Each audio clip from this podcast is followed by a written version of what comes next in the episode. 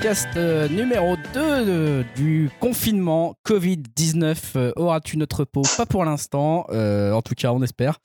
On tente un numéro 2 pour cette période un petit peu spéciale. Vous êtes sur Upcast, le podcast qui vous parle de culture, de jeux vidéo globalement.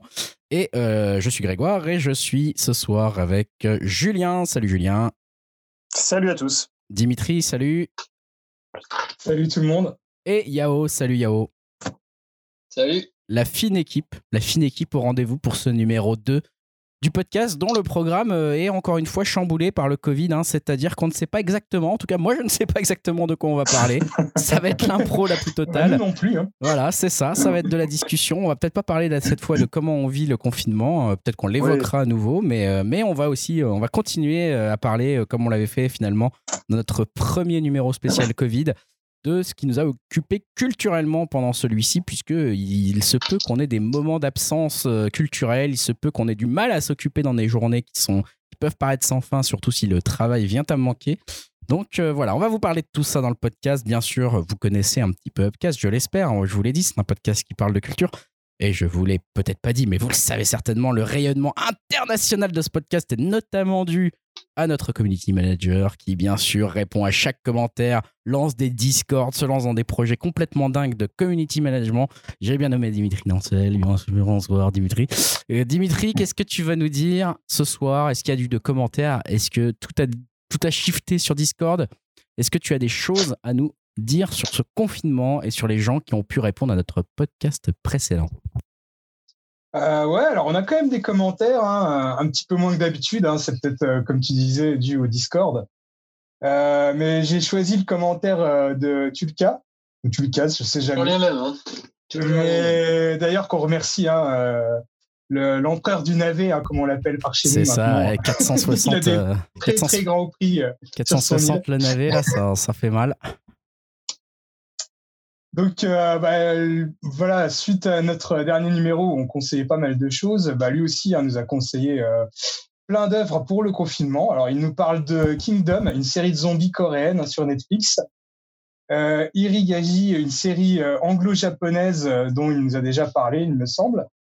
Il nous conseille aussi Beastars, un animé, L'écuyer du roi de la fantasy pour les plus jeunes, et euh, il joue aussi, euh, alors comme je disais tout à l'heure, hein, à Animal Crossing. Euh, et Quel aussi, est je sais pas, je n'ai jamais entendu parler de ce, jeu. Greg non plus, je pense pas. Non, je vois pas ce que c'est. je crois qu'il y a juste Yao qui, qui connaît en fait. qui kiffe bien. on reparle dans un mois, les gars. il joue aussi à Half-Life Alix. Euh, on a eu aussi un, un, petit message de Titi Kaka qui apporte son soutien à Yao pour le confinement. Euh, lui aussi, euh, il s'occupe avec quelques œuvres comme Bayonetta 2, Luigi's Mansion 3, Red Dead 2, des mangas comme L'attaque des titans, GTO, Rookies. Ah, c'est bon ça. Voilà, des films comme Problemos, Black, Black Lanceman, Hérédité, Susperia, Les crevettes pailletées. Ouais, le mec, il a du temps, quoi. Voilà, ouais. Et pourtant, il a des enfants aussi, hein, il me semble. Et euh, donc voilà pour nos commentaires. Et bon, bah, je rappelle, hein, comme tu l'as dit, Greg, on a ouvert un Discord. Alors n'hésitez pas à nous rejoindre parce qu'on bon, on discute pas mal dessus, euh, on se marre bien, on, on échange des petits conseils sur Animal Crossing. C'est ça. Tu remettras peut-être le lien sur euh, upcast.fr ouais. du Discord? Alors n'hésitez pas euh, aussi à m'envoyer des messages sur Twitter pour, euh, pour avoir l'invitation, parce que je crois que les invitations, euh, les liens, ils changent tous les 24 heures. Donc, ah ouais, c'est bien chiant. Donc voilà. Mais petit doute, hein, bon, je sais pas si je laisserai ça dans le montage. Petit doute sur Tulka si c'est, il faut l'appeler il ou elle. on sait, enfin, je ne sais pas dans les commentaires ah si ça a une bah, importance. Oh, voilà. Il ou elle faudra qu'elle nous précise ça sur, euh, sur, Discord. Je, ne devrais pas euh, offenser euh, la façon dont il faut s'adresser donc à il ou elle, mais c'est vrai qu'on a ah, toujours dit je il. Je pense que il ou elle nous en voudra pas. Voilà, j'ai eu un petit doute en arrivant sur son, sur son île et du coup je me suis dit peut-être qu'on a, on a, on s'est planté depuis le début où on dit il et en fait c'est peut-être elle. Mais maintenant qu'on visite son île, voilà, on est quand même assez proche. Ouais, c'est ça, voilà, on est là. On, a des, on a des navets qu'on revend dans sa boutique. Là, je peux te dire que c'est, c'est l'amitié la, plus pure. Hein. Euh, alors que moi, je l'ai agressé à base de c'est quoi tes plantes sur ton île? Filez-moi Tu vois, je, je tiens à préciser qu'il y a quelqu'un qui va essayer de m'attaquer avec sa hache sur son île. Ça, j'ai pas trop apprécié. Hein. Putain, c'est génial. C'est génial. On pourrait faire pas un spécial numéro Animal Crossing. Si, si, ouais, voilà. Le, on va en parler. Le rabat-joie le rabat arrive. Euh, programme spécial, programme euh, confinement, je l'ai dit. Euh, on va parler ouais, un moi, petit j'avais une petite, j'avais une petite rectification à faire sur le précédent numéro. On t'en prie. on a fait, en fait, on a fait un, une sorte de rubrique qui s'appelait C'est qui le plus fort? Où on avait parlé de Schwarzy et Stallone. Et en fait, c'est un podcast qui existe déjà, qui s'appelle C'est qui le plus fort? Je ne le savais pas, en fait. C'est chaud. Donc, désolé pour ceux qui auraient pu penser que c'était du plagiat. En fait, c'est juste, bah, évidemment, on avait parlé, ça vient de, des nuls. Et ils ont même le petit logo avec l'éléphant et l'hippopotame. Sérieux? Merde, putain, ouais. On était loin là. Et donc, ils ont, non, mais alors vous pouvez aller écouter parce qu'ils ont plein de. Alors moi, j'ai pas écouté, mais ils ont plein de sujets sympas. Il y a quoi Il y avait. j'ai vu quoi Il y a des trucs vraiment complètement improbables. Ils ont fait d'ailleurs Schwarzy versus Stallone. Ah, c'est marrant. Euh, voilà, donc c'était juste pour dire que euh, voilà, c'était complètement fortuit et euh, voilà, on ne le refera pas évidemment. C'était pour leur rendre hommage. Est-ce qu'ils nous ont, est qu nous ont clashé sur Twitter? Est-ce qu'ils nous ont dit non mais Upcast vraiment Je ne crois pas. Ah, c'est dommage. Ça nous aurait fait un peu d'audience, on n'aurait pas refusé. mais bon, non, non, mais c'est vrai que c'est marrant cette coïncidence, même jusqu'au titre même du, du concept. voilà, bon, on écoute. en tout cas, allez les écouter si. Toi, t'as essayé du coup, Julien, là? De les écouter euh, J'ai pas écouté, j'ai juste, euh, je suis juste tombé dessus, mais j'ai pas écouté. D'accord, ok, bah écoutez, allez jeter une oreille, puis vous nous direz si c'est bien sur fcas.fr ou donc dans le Discord que Dimitri vient d'évoquer. Euh, bah écoutez, je vous propose de vous de lancer les sujets habituels, c'est-à-dire culture. Allons-y.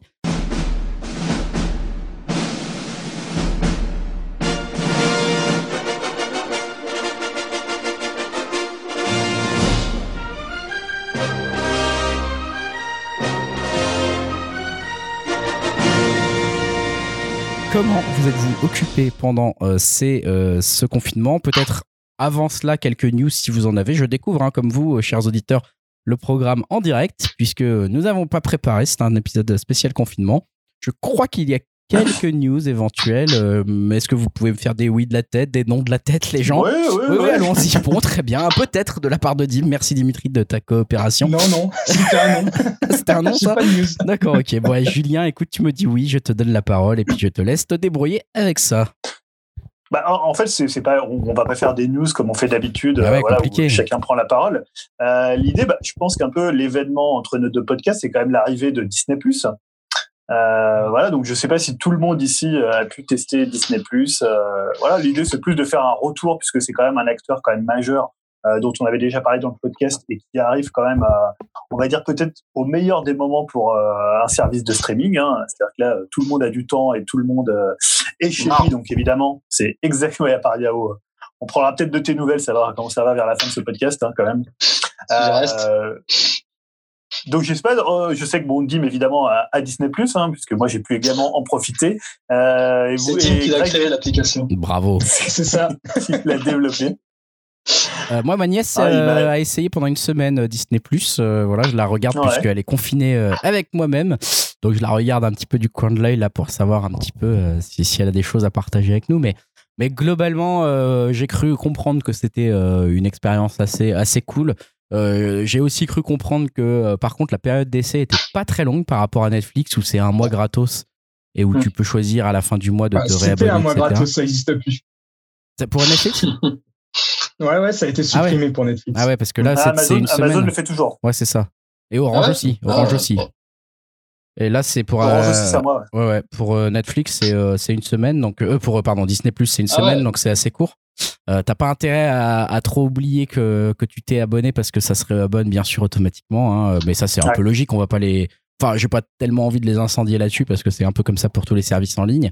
Après, euh, voilà, du côté des, Disney, de ceux qu'on a envie de voir, euh, moi je sais que je suis plutôt de l'école des, Disney. je parle des, des, films Disney, enfin des films animés Disney de ma jeunesse. Moi j'en ai vu beaucoup, j'ai beaucoup grandi avec, etc. Donc je suis assez, je suis assez client. Euh, c'est toujours cool effectivement de pouvoir les avoir euh, à disposition euh, librement comme ça. bon, après, il s'avère que de mon côté, je les avais déjà achetés en DVD pour mes enfants, donc ça n'a pas changé grand-chose. Voilà, donc là-dessus, bof. Bah, on, va peut-être, on va peut-être préciser d'ailleurs ce qu'on trouve sur Disney Plus, hein, puisque tu parlais évidemment les, les films Disney, les dessins animés Disney, il y a Pixar. Tout le catalogue Pixar, il y a tout le catalogue Star, enfin tout le catalogue, on en reparlera, mais pas forcément tout le catalogue, mais il y a le gros du catalogue de Star Wars Bien et sûr. le gros du catalogue de Marvel Bah voilà. et de National Geographic. Tout C'est ce un peu les, appartient à on va dire les- Comment? Il n'y a pas Fox, Julien, parce qu'il n'y a pas les Simpsons Ah, dessus hein La, la Fox, elle est un peu Ah. mélangée Ouais. euh, dans toutes ces Ouais. catégories-là. quoi. Ok. En fait, c'est les cinq grandes catégories, mais par exemple, les Simpsons, ils les ont mis dans quelle catégorie euh, Dans Disney ou Euh, je les ai pas vus, mais alors euh, en fait, euh, quand tu euh, euh, sur l'application, quand tu vas, as un, un petit menu déroulant sur la gauche et euh, tu vas dans série, tu les retrouves très facilement. Ouais. Euh, ils mettent de, toute façon les titres les plus populaires euh, en haut et tu le trouves euh, directement comme ça. Ouais. Euh, D'ailleurs, faut dire, alors je sais pas si c'est le cas, mais j'ai l'impression que c'est le premier service de streaming euh, d'un éditeur, puisque pour l'instant on avait des services de streaming euh, qui étaient pas liés forcément à des euh, finalement à des à la fois des producteurs, des réalisateurs de Euh, de de, de, de- enfin, des studios quoi. qui arrive en France parce que euh, aux États-Unis, il y a déjà Warner euh, qui, a, qui a son service. Ouais, HBO ah oui, aussi. Warner, hein. on l'a pas encore HBO. Ouais. Et puis Ah bon, HBO va, va se transformer en HBO Max, il me semble, Max, l'année ouais. prochaine. Ouais. Et puis en plus, on peut toujours se poser la question de savoir du, du positionnement de Disney exactement. Tu, tu dis que c'est un producteur qui a son service de streaming, mais c'est plus, c'est plus que ça maintenant. Vu, vu les rachats dernièrement qui ont été faits depuis l'achat de Lucas, euh, globalement, on est au-delà du, du simple euh, voilà euh, faiseur de films. On est, on est dans le, dans le domaine du, de la maison de production finalement qui aurait directement son, sa propre maison de, de distribution aussi maintenant quoi. Ouais, parce que je sais pas, Jim, si tu sais comment ça se passe pour tout ce qu'ils ont en termes de, de, de films sur la Fox, enfin du studio euh, de, de Fox. Est-ce que ça va être disponible sur Disney? Est-ce que ça va être disponible via une autre entité? Euh, bah pour l'instant, au niveau Fox, euh, je, je crois, hein, euh, je, je peux peut-être me planter, mais pour l'instant, à part les, au niveau film, à part les X-Men, j'ai pas vu grand-chose sur la plateforme. ça. ouais. Euh, je pense aussi c'est dû parce que Disney Plus c'est une plateforme qui se veut familiale où il n'y a pas d'œuvres interdites au moins de 12 ans. Et euh, tout ce qui tout ce qui peut être film, on va dire un peu plus violent, par exemple euh, comme la, la, la saga Alien, ça doit Mm. plus être sur la- l'autre plateforme euh, Hulu, qui est pas Ouais. encore arrivé en France, mais euh, je sais pas si vous vous rappelez, j'avais fait une news il y, a, il y a quelques mois où comme quoi ça devrait aussi arriver en France et il, il devrait y avoir un bundle avec Disney Plus. Et là, Disney Plus, en gros, c'est 7-8 euros par mois, il me semble. Et là, je pense que ça passera à 10 euros par mois avec euh, Hulu, quoi, si on prend le pack avec Hulu. Et d'ailleurs, précisons justement, tu parlais de, de, c'est un- une plateforme familiale, c'est qu'il y a déjà Ouais. beaucoup de, coupures, euh, de coupures à la serpe et de censure sur certains de leurs, euh, leurs productions, euh, des trucs vraiment presque, euh, anodins, par exemple dans Splash, pour euh, par exemple même je crois que dans Lilo et Stitch, ils ont euh, enlevé le moment où Stitch euh, va dans un dans une machine à laver pour éviter que les enfants fassent la même chose. Dans les mon Simpsons, Dieu. ça va être quoi alors Euh, ouais, alors je sais pas trop pour les Simpsons, peut-être qu'ils les laissent tel quel, mais mais ouais, on voit que bah voilà, la- l'em- l'empire Disney, euh, on voit que souvent il y a pas mal de révisionnistes sur leur leur propre film. Alors ça c'est quand même un assez gros problème, Ouais. je trouve. Ouais, Mm. Euh, bah, je sais pas, après, moi, je suis quand même assez satisfait du service pour le coup. Euh, déjà, je vais dire, bon, techniquement, euh, ils peuvent pas encore diffuser de 4K puisqu'ils sont Ah, en chiant, période de confinement. Ah. Donc, euh, ils limitent en fait les débits comme le font tous les euh, tous les services de streaming. Donc, pour l'instant, euh, je sais qu'il y a des choses qui seront en HDR, il y a des choses qui seront en Dolby Atmos côté son. Euh, mais pour l'instant, voilà, on n'a pas pu avoir de retour euh, sur ces éléments techniques. Mais on va dire qu'en 1080, euh, en 1080p et en même en 5.1, c'est moi je trouve que c'est un service quand même très supérieur à ce que fait euh, MyCanal évidemment et OCS pour peut-être les deux pires services en France en termes Ouais. techniques. Après, il faudra comparer par rapport à Netflix, par rapport à Amazon Prime, mais on va dire qu'on est dans cette lignée-là où euh, on a quand même des bons masters. Moi, j'ai regardé pas mal de dessins animés, même un film comme tu vois, Chérie, j'ai rétréci les gosses qu'on a qu'on a regardé avec les enfants. Bah, honnêtement, le master il est plutôt bon. Donc euh, techniquement, je trouve à, à défaut de le tester dans des conditions 4K et euh, voilà, dans voir un peu toute la, la mesure que ça peut donner sur un site de stream, sur un service de streaming. Honnêtement, c'est plutôt positif, moi je trouve. J'ai pas j'ai eu de problème, euh, tu vois, pas eu de problème. Du coup, tu parlais de faire rétrécir les gosses, mais euh, une fois que c'est chez Disney ça, ça peut continuer d'exister sur les autres euh, acteurs ou c'est mort? Genre, euh, c'est pas sur notre plateforme chez rétrécir les gosses bah, ça dépend des accords qu'ils ont dû passer en fait euh, avec ces services-là, mais euh, La plupart du temps, ça, ça meurt chez les autres hein, quand ça passe sur Disney+. D'accord, ouais, c'est pour être sûr. Donc ils vont se faire dépouiller le catalogue. Euh. Netflix avait commencé à se faire dépouiller son catalogue justement. Ils avaient quelques Marvel Netflix, hein, notamment bon Netflix USA, et, du coup ils les ont ils ont dû les retirer puisque bah, Disney les a récupérés au moment de la sortie de sa plateforme. Euh, aussi, mais ce qui m'intéresse, j'ai deux questions. C'est l'interface utilisateur, comme on dit en général. Est-ce que c'est facile de s'y repérer? Est-ce que c'est facile de s'y retrouver? Est-ce que c'est bien fait? Parce qu'on a souvent, par exemple, tendance à parler de Netflix qui est assez mal fait, bizarrement. Ah, euh, voilà, euh, ça c'est un peu la première question. Et la deuxième question que j'ai pour vous, ceux qui l'ont un peu euh, essayé, c'est est-ce qu'on est-ce qu'on y trouve des surprises? Est-ce qu'on se fait surprendre par le catalogue en se disant tiens mais en fait c'est Disney ce truc-là ou est-ce qu'on connaît déjà un petit peu finalement tout de par la puissance de Disney à travers les années? Dimitri, Julien. concernant l'interface, bah, comme disait Julien, c'est divisé en en plusieurs catégories euh, bien distinctes. Donc, euh, du style, euh, si tu cherches du Star Wars, tu le trouveras facilement. Après, oui, bah, par exemple, pour le catalogue de la Fox, faut peut-être un peu plus fouiller. les Simpsons, faut, tu les trouves facilement, mais euh, t'as pas vraiment d'interface directe pour les avoir. Euh, faut tout de suite aller dans la catégorie série pour les retrouver. Euh, mais après, je trouve que pour l'instant, c'est quand même assez facile euh, au niveau de la navigation et de retrouver des titres euh, assez rapidement. Euh, bon, faut dire aussi que le catalogue, pour l'instant, il est beaucoup moins fourni, je pense, qu'un Netflix, par exemple. Donc euh, voilà. Après, il faudra plus revoir, je pense, cette question-là avec le temps, quand ça sera beaucoup plus plus fourni, voir si on arrive toujours à trouver facilement des titres, si les titres qu'après ils nous proposent suite aux différents visionnages qu'on a pu voir sont pertinents ou pas. Ça, pour l'instant, j'ai encore du mal à l'évaluer. Mais bon, pour l'instant, je trouve que c'est plutôt satisfaisant de ce, de, de ce point de vue-là. Et j'avais entendu. Euh... Ah, vas-y, excuse-moi, t'as pas terminé Non, j'allais venir sur les, la deuxième partie de la question sur les surprises. Mais si tu voulais intervenir avant. Non, c'est pas parce que j'avais entendu Daniel Tsekamui dans After Eight qui disait euh, les épisodes de. Je crois que c'était de. Euh, la bande à Picsou était dans le désordre, un truc comme ça. Ce qu'il avait. Ouais, il paraît que ça. Moi, je n'ai pas regardé, mais euh, apparemment, c'est assez souvent ça. Hein, mais ouais, ouais, ils, ils, les ont mis dans le désordre. Bah, pour l'instant, moi, de tout ce que j'ai pu voir, j'ai pas été impacté par ça. Étonnant ça. Euh, après, ce qui est un peu, bah, qui, qui, change beaucoup de Netflix, c'est que Netflix généralement, il te balance toute une saison euh, en, en intégralité, alors que là, c'est au compte-goutte.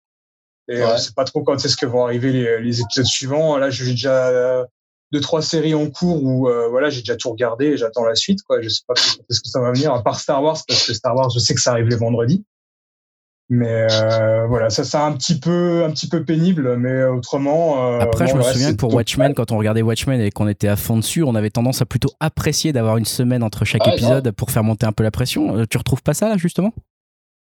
Bah normalement, genre, genre, je te dirais oui, mais là, en, en, en confinement, moins quoi. confinement, j'ai pas envie d'enchaîner. Je vois. Euh, et au, niveau des surprises, alors moi, pour l'instant, ce que j'ai regardé, euh, j'ai pas encore regardé trop de, de, gros classiques Disney, on va dire, à part euh, sous les bons conseils de Julien, euh, Réponse que j'ai beaucoup aimé. Génial. Euh, j'ai regardé plus des, j'essaie de regarder des, des Disney Originals, hein, de depuis, enfin, qui sont sortis depuis, la, depuis cette plateforme-là. Donc, j'ai regardé les reportages, euh, la série documentaire de Jeff Goldblum, qui est plutôt sympathique. En fait, bah, on suit donc euh, l'acteur Jeff Goldblum qui euh, qui s'interroge sur des produits du quotidien, des objets, euh, on va dire, qui paraissent anodins, mais il raconte un peu l'historique. par exemple, il y a un épisode sur les glaces, sur les, les baskets, sur les tatouages, sur les jeans. Et non, c'est plutôt intéressant, c'est bon, c'est assez gentil. Hein, euh, ça dure euh, à peu dire, près 20, ça dure à peu près 20 minutes, une demi-heure. Euh, non, c'est assez bien fait. Après, surtout, ce qui est bien, c'est que Jeff Goldblum, il est vraiment hyper drôle, euh, il est marrant, il est cool. Il, voilà, je pense qu'il surfe aussi un peu sur l'image qu'il a euh, sur Internet où c'est devenu limite un même le mec. Et donc voilà, bon, c'est gentil, mais ça se regarde bien. Euh, là, je regarde aussi euh, une série de reportages euh, qui s'appelle Imagineers, qui revient sur toute la conception des parcs Disneyland. Et là, pour le coup, c'est vraiment hyper cool, bien détaillé.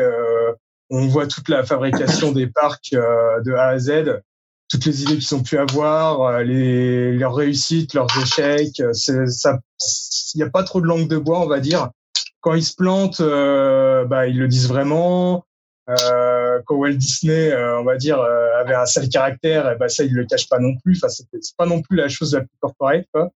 Euh, ce qui fait plutôt plaisir à voir et en plus bah ça parle pas que des parcs américains là, j'en suis à une partie où ça revient sur le Disneyland Paris donc ouais c'est plutôt agréable à regarder c'est vraiment sympa enfin si vous aimez les parcs d'attractions je peux que vous le conseiller et euh, voilà. Après, ce que, ce que je trouve aussi bien avec Disney Plus, euh, que n'ont pas forcément les autres euh, plateformes.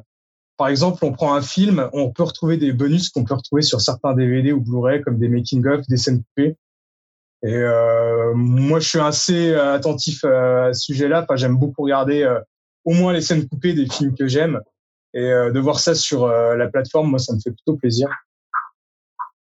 Donc voilà, bah pour l'instant, moi, je, dirais que je suis assez satisfait de. Je trouve que ça fait un peu cher pour euh, ce que ça a l'air d'être en termes de contenu. Peut-être nous, Netflix nous a habitués à un espèce de d'être euh, enfant gâté ou en tout cas une bah, espèce de quantité. J'ai l'impression qu'on j'ai l'impression qu'on compare beaucoup euh, Disney Plus à Netflix, mais pour moi, c'est enfin c'est pas vraiment la même chose. Netflix, c'est vraiment du beaucoup beaucoup de contenu. Euh, on va dire de, de, tous les horizons, alors que là c'est plus vraiment la présentation de vraiment du catalogue Disney point barre et avec euh, on va dire tous les deux trois mois, je pense qu'il y aura une nouvelle série. Enfin peut-être même, je me trompe, peut-être même moins. Il y aura peut-être beaucoup plus d'originals qui vont arriver. Euh, après voilà quoi, c'est il y a pas, y a, c'est pas une publicité mensongère. Hein. Le, service s'appelle Disney Plus. Si t'aimes Disney, tu te retrouveras à ton mm. compte. Si t'es pas vraiment fan de Disney, bon bah passe ton chemin. Hein. Il y a plein d'autres plateformes ailleurs. Quoi. Julien, de ton côté, euh, sur ces, sur ces bah, points je, suis globalement d'accord avec ce que dit Dim sur l'interface. Après, c'est évident qu'elle est phagocytée par euh, le classement qu'ils ont fait et qu'ils mettent en avant, c'est-à-dire bah, c'est Disney, Pixar, Star Wars et Marvel. Donc euh, évidemment, pour l'instant, tu vas surtout t'orienter de cette manière-là. Et c'est vrai que peut-être que des films qui sont un peu moins connus dans l'univers Disney, ils vont peut-être être un peu un peu en retrait. Tu vas peut-être avoir un peu plus de mal pour les retrouver, mais comme on disait tout à l'heure, ils n'ont pas pour l'instant un catalogue énorme. Euh, ce qui fait que pour l'instant, tu t'y retrouves plutôt assez facilement euh, par la force des choses. Euh, après, moi, je dirais que aussi un de leurs problèmes, ça va être évidemment en France la chronologie des médias, puisque, bah, par exemple, tu vas pas retrouver Star Wars 8 tu vas pas retrouver La Reine des Neiges 2 qui arrive le 20 mai. Tu vas pas retrouver euh, dernièrement, il y a eu quoi euh, dans les Marvel. Tu vas pas avoir, euh, voilà, finalement ils ont des films manquants parce qu'ils sont encore en, dans le circuit de la chronologie des médias et ce qui fait que bah, c'est quand même un problème pour eux. Alors évidemment, euh, quand ils le sortent en DVD, Disney ils se font aussi de l'argent sur les DVD, sur la vidéo, sur d'autres formes d'exploitation de leurs films. Mais c'est vrai que pour la plateforme, pour ceux qui se disaient tiens, on va acheter Disney Plus et on va avoir la Reine des Neiges 2 pour les enfants, bah c'est pas le cas quoi. Donc ça c'est une des limites aussi de la plateforme. Euh, après, moi, je dirais que le, ce que j'ai apprécié aussi, comme disait Dim, c'est qu'il y a pas mal de, de making-of. Et par exemple, chez Pixar, on va retrouver tous leurs courts-métrages. Donc, on en parlait la dernière fois que bah, les courts-métrages étaient plus disponibles, notamment, enfin, on les voyait plus au cinéma avant les films. Bah là, tu vas les avoir. Euh, ils en remettent d'ailleurs des nouveaux. Là, j'ai envoyé ceux avec euh, Toy Story 4.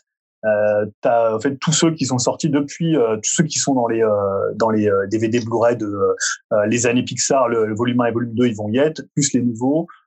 voilà, donc ça, il y a les originals aussi. les Disney qui a créé aussi quelques courts métrages. Donc pour ça, c'est vraiment intéressant. après voilà, je trouve que c'est quand même un catalogue très ciblé famille très ciblé d'un côté euh, Star Wars, Marvel et de l'autre famille. C'est-à-dire que nous, on a regardé pour l'instant essentiellement des trucs pour les enfants, quoi. C'est-à-dire tous les euh, les Disney qu'on n'avait pas forcément en DVD ou en Blu-ray, tu vois. Euh, moi, j'avais pas en Blu-ray Aladdin ou Mulan. On a pu les regarder dans des bonnes dans des bonnes conditions et avec une bonne qualité, quoi. Donc pour ça, je trouve que c'est ça remplit son job. Voilà, comme disait Dim, c'est Disney Plus, c'est pas pour rien. Moi, je suis un peu plus sceptique sur ce qui va se passer après. voilà, qu'est-ce ils vont pouvoir ajouter, comment ils vont organiser la plateforme s'ils amènent tout le catalogue de la Fox pense que ça peut être un peu la limite, euh, la limite de la plateforme. Mais après, ils ont quand même des originals qui vont arriver. Il y a pas mal de séries qui vont être lancées, euh, que ce soit dans l'univers Marvel, que ce soit chez Star Wars ou même dans l'univers Disney. Donc, ils ont quand même un, un catalogue qui est quand même hyper euh, hyper attractif pour peu que t'aimes bah, ce style-là. C'est ça. J'ai l'impression déjà que le Mandalorien, par exemple, ça a été un bon succès rien enfin juste en juger par les mêmes sur mmh. Bébé Yoda. Euh, tu, tu, vois que ça a quand même déjà presque marqué la culture populaire, alors que le truc est disponible sur un service qui était même pas encore euh, actuel en France au moment où ça a explosé. Donc, euh, j'ai quand même l'impression qu'ils vont y mettre beaucoup de moyens et que, comme tu disais, Dim, à partir du moment où on aura l'offre couplée avec Hulu en France, on aura mm. certainement en plus un accès à, à, Fox et à Fox Searchlight qui va être super intéressant partout en Europe et partout dans le monde, quoi. C'est une plateforme de loup en fait. J'ai l'impression de ce que vous dites par un. Comment tu dis? Un petit peu, ouais. Une plateforme doudou. C'est une sorte de ah plateforme doudou, quoi. Il y a un peu de ça. Hein. Je sais que, tu vois, par exemple, les séries aussi, ça, vous, vous en parlez pas trop, vous, parce que vous êtes moins la cible, mais les Anna Montana et les choses comme ça qui, qui peuvent avoir eu un certain succès dans, dans, dans certains pays, euh, c'est aussi ce qui fait que, voilà, ça, ça marche, qu'on s'y abonne, qu'on a envie de les revoir et qui sont des doudous pour euh, d'autres générations un peu plus jeunes que nous, quoi. Bah, aux États-Unis, ça cartonne ces séries-là, et euh, je, je, crois pas que c'est Anna Montana, c'est une autre série dans le même style. excusez-moi, mon, mon euh, ma méconnaissance de, dans ce sujet-là, mais euh, je sais qu'il y en a une qui cartonnait à fond et justement avec le lancement de Disney Plus, ils ont fait un, espèce de relaunch, une suite quoi. Donc euh, là, à mon avis, pareil, ça devait être le carton plein sur une certaine cible aux États-Unis avec ça. Euh, après, ouais, faut pas oublier aussi, hein, j'ai failli oublier d'en parler, mais là en ce moment, il y a la dernière saison de Clone Wars aussi qui est diffusée et pareil, ça, ça a son petit succès. Et, on va dire le début de saison était euh, un peu mou, mais alors là, les derniers épisodes, euh, ils envoient vraiment du lourd. Euh, le dernier est tellement lourd, même qu'ils reprennent le générique de Star Wars comme si c'était un film. Et ça a vraiment fait son petit effet, même sur Internet. la communauté Star Wars était vraiment emballée.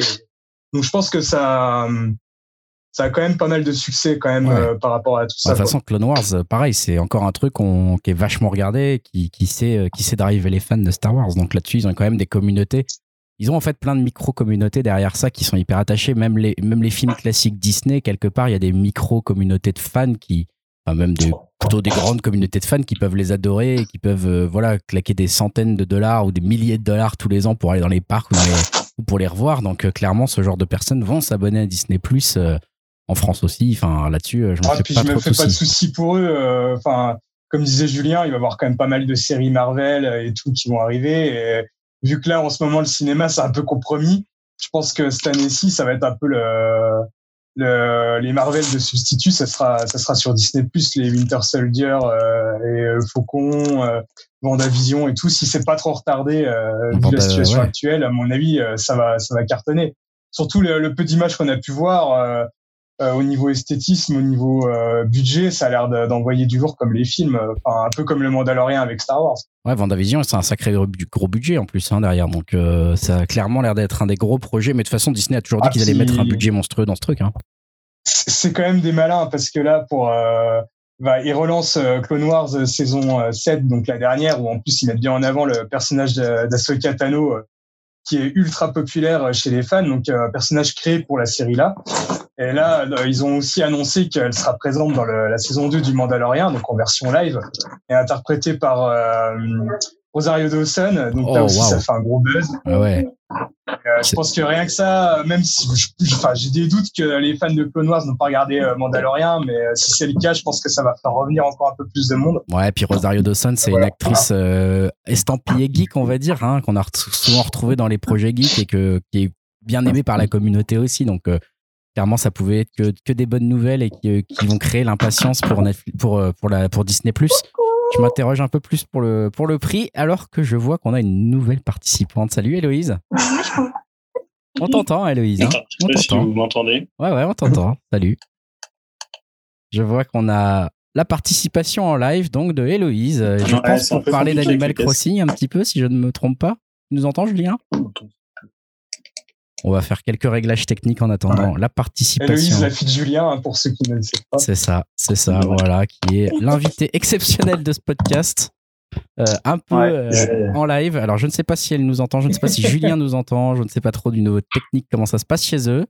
On voit sa petite frimousse. Salut. elle, elle, interviendra sur Animal Crossing. Elle interviendra sur Animal Crossing. Est-ce que, est que du coup, Julien, tu avais l'intention qu'on en parle maintenant, peut-être?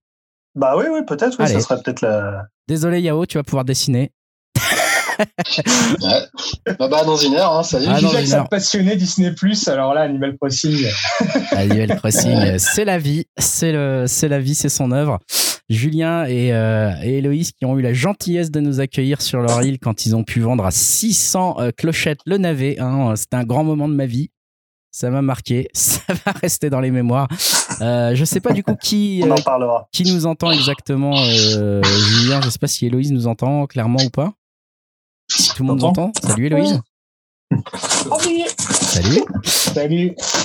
On est donc parti pour parler d'Animal Crossing à nouveau parce que euh, ça a été un moment qui nous a quelque chose qui personnellement peut-être Héloïse et Julien et Dimitri aussi nous a pas mal occupé. Quelle bouille, c'est pas possible. Elle nous entend. Ouais, ouais. C'est incroyable. C'est le podcast le plus mignon de la France tout d'un coup. Euh, et donc, on va parler d'Animal Crossing. C'est un peu inattendu. Euh, voilà, donc c'est vrai que ce podcast, entre les deux podcasts, il s'est passé qu'on a continué Animal Crossing. On en avait commencé à en parler dans le précédent podcast avec Dimitri et Julien qui l'avaient débuté, toi, Greg. Et moi, je l'ai débuté. Vous me l'avez vendu dans le dernier podcast et j'ai pas débuté les choses à moitié. Soyons clairs. Soyons clairs, j'ai mis tout de suite les bouchées doubles. Euh, J'étais en arrêt euh, maladie. Euh, j'avais du temps. J'avais découvrir envie, envie de découvrir ce jeu. J'avais envie de m'éloigner un petit peu du, du Covid et de son ambiance pesante.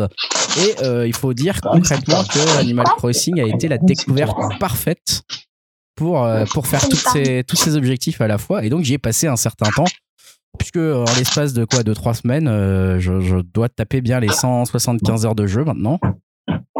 C'est ça, j'ai vérifié tout à l'heure. Voilà, c'est ça. Donc, euh, à base de 8 ou de 10 heures par jour euh, pour, euh, pour jouer à Animal Crossing et pour euh, aller euh, amé- améliorer mon île, finir le jeu, finir le mode histoire, etc. etc.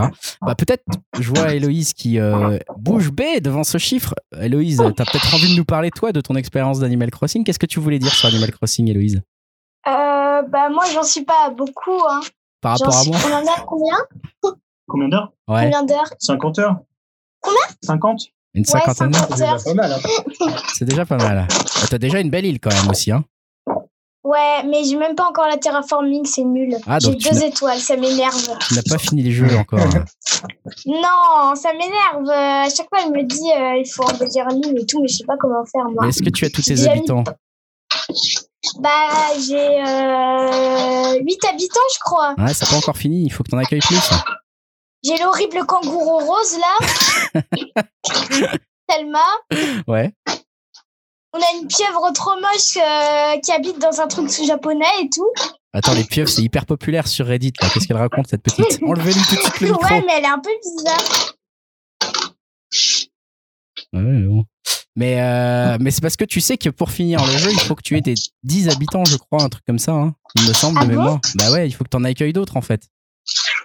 Ouais, bah, je sais, j'essaie d'en accueillir euh, chaque jour. Il faut aller visiter des îles, euh, des îles mystérieuses. Il n'y a pas de secret. C'est comme ça que ça se passe. Ouais. Et qu'est-ce Et que moi, j'ai même pas eu le bambou. J'ai même pas eu le bambou en allant sur une île mystère. Je l'ai eu d'un copain de papa. Il m'a filé des pousses de bambou et j'ai planté du bambou. C'est pas assez, c'est bizarre ça. Et qu'est-ce que t'aimes dans le jeu, toi, Héloïse? Bah, euh, moi, j'aime bien le truc de fonder une ville et tout. euh, Et de construire une- et de faire une maison aussi, j'aime bien. Ah, c'est vrai qu'on peut passer pas mal de temps là-dedans, euh, dans cette construction de maison. Je sais que Dimitri a, a commencé par une maison de type atypique, hein, Dimitri Ah, je, je cite Greg, quand il a visité ma maison, il m'a dit c'est le bordel. Ah ouais, ça m'a tout de suite énervé. Parce que En fait, des... ça reflète bien ma, ma personnalité parce que bon, je suis pas un gros fan de, de décoration et tout. Et j'ai toujours un peu du mal, on va dire, à savoir comment aménager mon appart et tout. Et bon, on, on retrouve peut-être un peu ça dans, dans ma maison d'Animal Crossing, voire même mon île euh, en règle générale où euh, j'ai un peu des fleurs un peu partout, des, euh, des arbres, mais c'est pas trop ordonné, c'est un peu euh, mis un peu à l'arrache. ça peut, me- on va dire, un peu me représenter. Quoi. Ah, c'est ça. Allez, aujourd'hui, Ah, vas-y. aujourd'hui, nous avons remarqué une hybride qui vient d'apparaître sur l'île. Ah, c'est bien. Je suis très fière de moi d'avoir une hybride. Alors, une hybride, hein, pour ceux qui savent pas, c'est les fleurs qu'on arrive à croiser et dont on arrive à mélanger les couleurs euh, pour pouvoir en faire des nouvelles. Et euh, c'est un peu ça dont j'allais parler. C'est que, euh, justement, moi, ce qui m'a vachement étonné, je, je connaissais pas Animal Crossing, je suis nouveau dans Animal Crossing. Et donc, j'ai passé un temps fou, là, voilà. Et en fait, ce qui est impressionnant avec ce jeu, bah, c'est comme le dit Héloïse, qu'en fait, on a d'abord un premier centre d'intérêt qui va peut-être être de découvrir l'île, puis ensuite de la décorer un peu, décorer notre maison. Et puis quand on commence Enlever à les en- mauvaises herbes. enlever les mauvaises herbes. Quand on commence à en avoir marre d'enlever les mauvaises herbes, on commence à découvrir la pêche, à découvrir les poissons rares, à découvrir le musée. On se passionne pour le musée, on a envie de le remplir euh, au maximum et ça nous prend un temps fou. Et puis quand on commence à en avoir marre de pêcher, on découvre par exemple, bah, moi j'ai passé pas mal de temps et je suis encore en train de passer pas mal de temps sur les fleurs justement. Donc moi ça y est, j'ai atteint toutes les les fleurs. J'ai toutes les fleurs. Ah bah ça c'est justement autre chose. Après, on découvre les navets avec la spéculation. Après, on découvre euh, encore d'autres choses, la personnalisation de motifs, par exemple. Euh, Ah ouais, c'est trop bien. Donc, euh, c'est un jeu en fait qui me fascine par sa profondeur de, de gameplay, enfin pas de gameplay, mais de de possibilités de jeu. C'est un jeu, on a l'impression qu'on n'a jamais fait le tour de ce qu'il faut. Infini. C'est Et complètement infini. apparemment, c'est génial quand tu, fais, quand tu fêtes ton anniversaire ou qu'il y a l'anniversaire d'un habitant. Eh bien, c'était l'anniversaire d'un de mes habitants aujourd'hui. Bon anniversaire, Faustine. On te remercie d'être sur notre île. Et c'était la fête toute la journée à table. Faustine, je lui ai offert des fleurs, je lui ai offert des poissons. Je lui ai offert tout ce que j'avais en double. Je ne savais pas quoi lui offrir. C'était un vrai cauchemar. Euh, non, non, mais c'est vrai que c'est assez fascinant tout ça dans un univers extrêmement mignon. Julien, de ton côté, tu as continué. Tu disais que vous en y étiez à 50 heures aussi. Oui, bah, euh, oui. Alors l'idée c'est surtout Héloïse qui y joue puisque moi je suis en joueur 2. J'entends des bruits de de- d'assiette. je ne sais Ouais, pas je sais pas, il y a quelqu'un qui fait euh, qui de la fait vaisselle. des- fait le- C'est Yahoo, je C'est pense. Yao qui s'est cassé. Hein. Je pense que c'est Yao qui, qui fait pas Animal Crossing. Non, mais je pense que notre grand moment d'Animal Crossing, c'est quand on a eu nos navets à 600. Alors, je sais pas si vous en avez parlé parce que j'étais en train d'essayer de, faire un réglage, mais on a eu une journée à 600 les navets, donc valait Donc 600. pour, Donc, pour ceux, ceux qui ne pas, les connaissent pas, c'est- voilà, c'est ça. c'est un peu la bourse. C'est la bourse de Animal Crossing. Donc, vous achetez des navets le dimanche et puis toute la semaine, 40. vous essayez de les revendre au meilleur prix.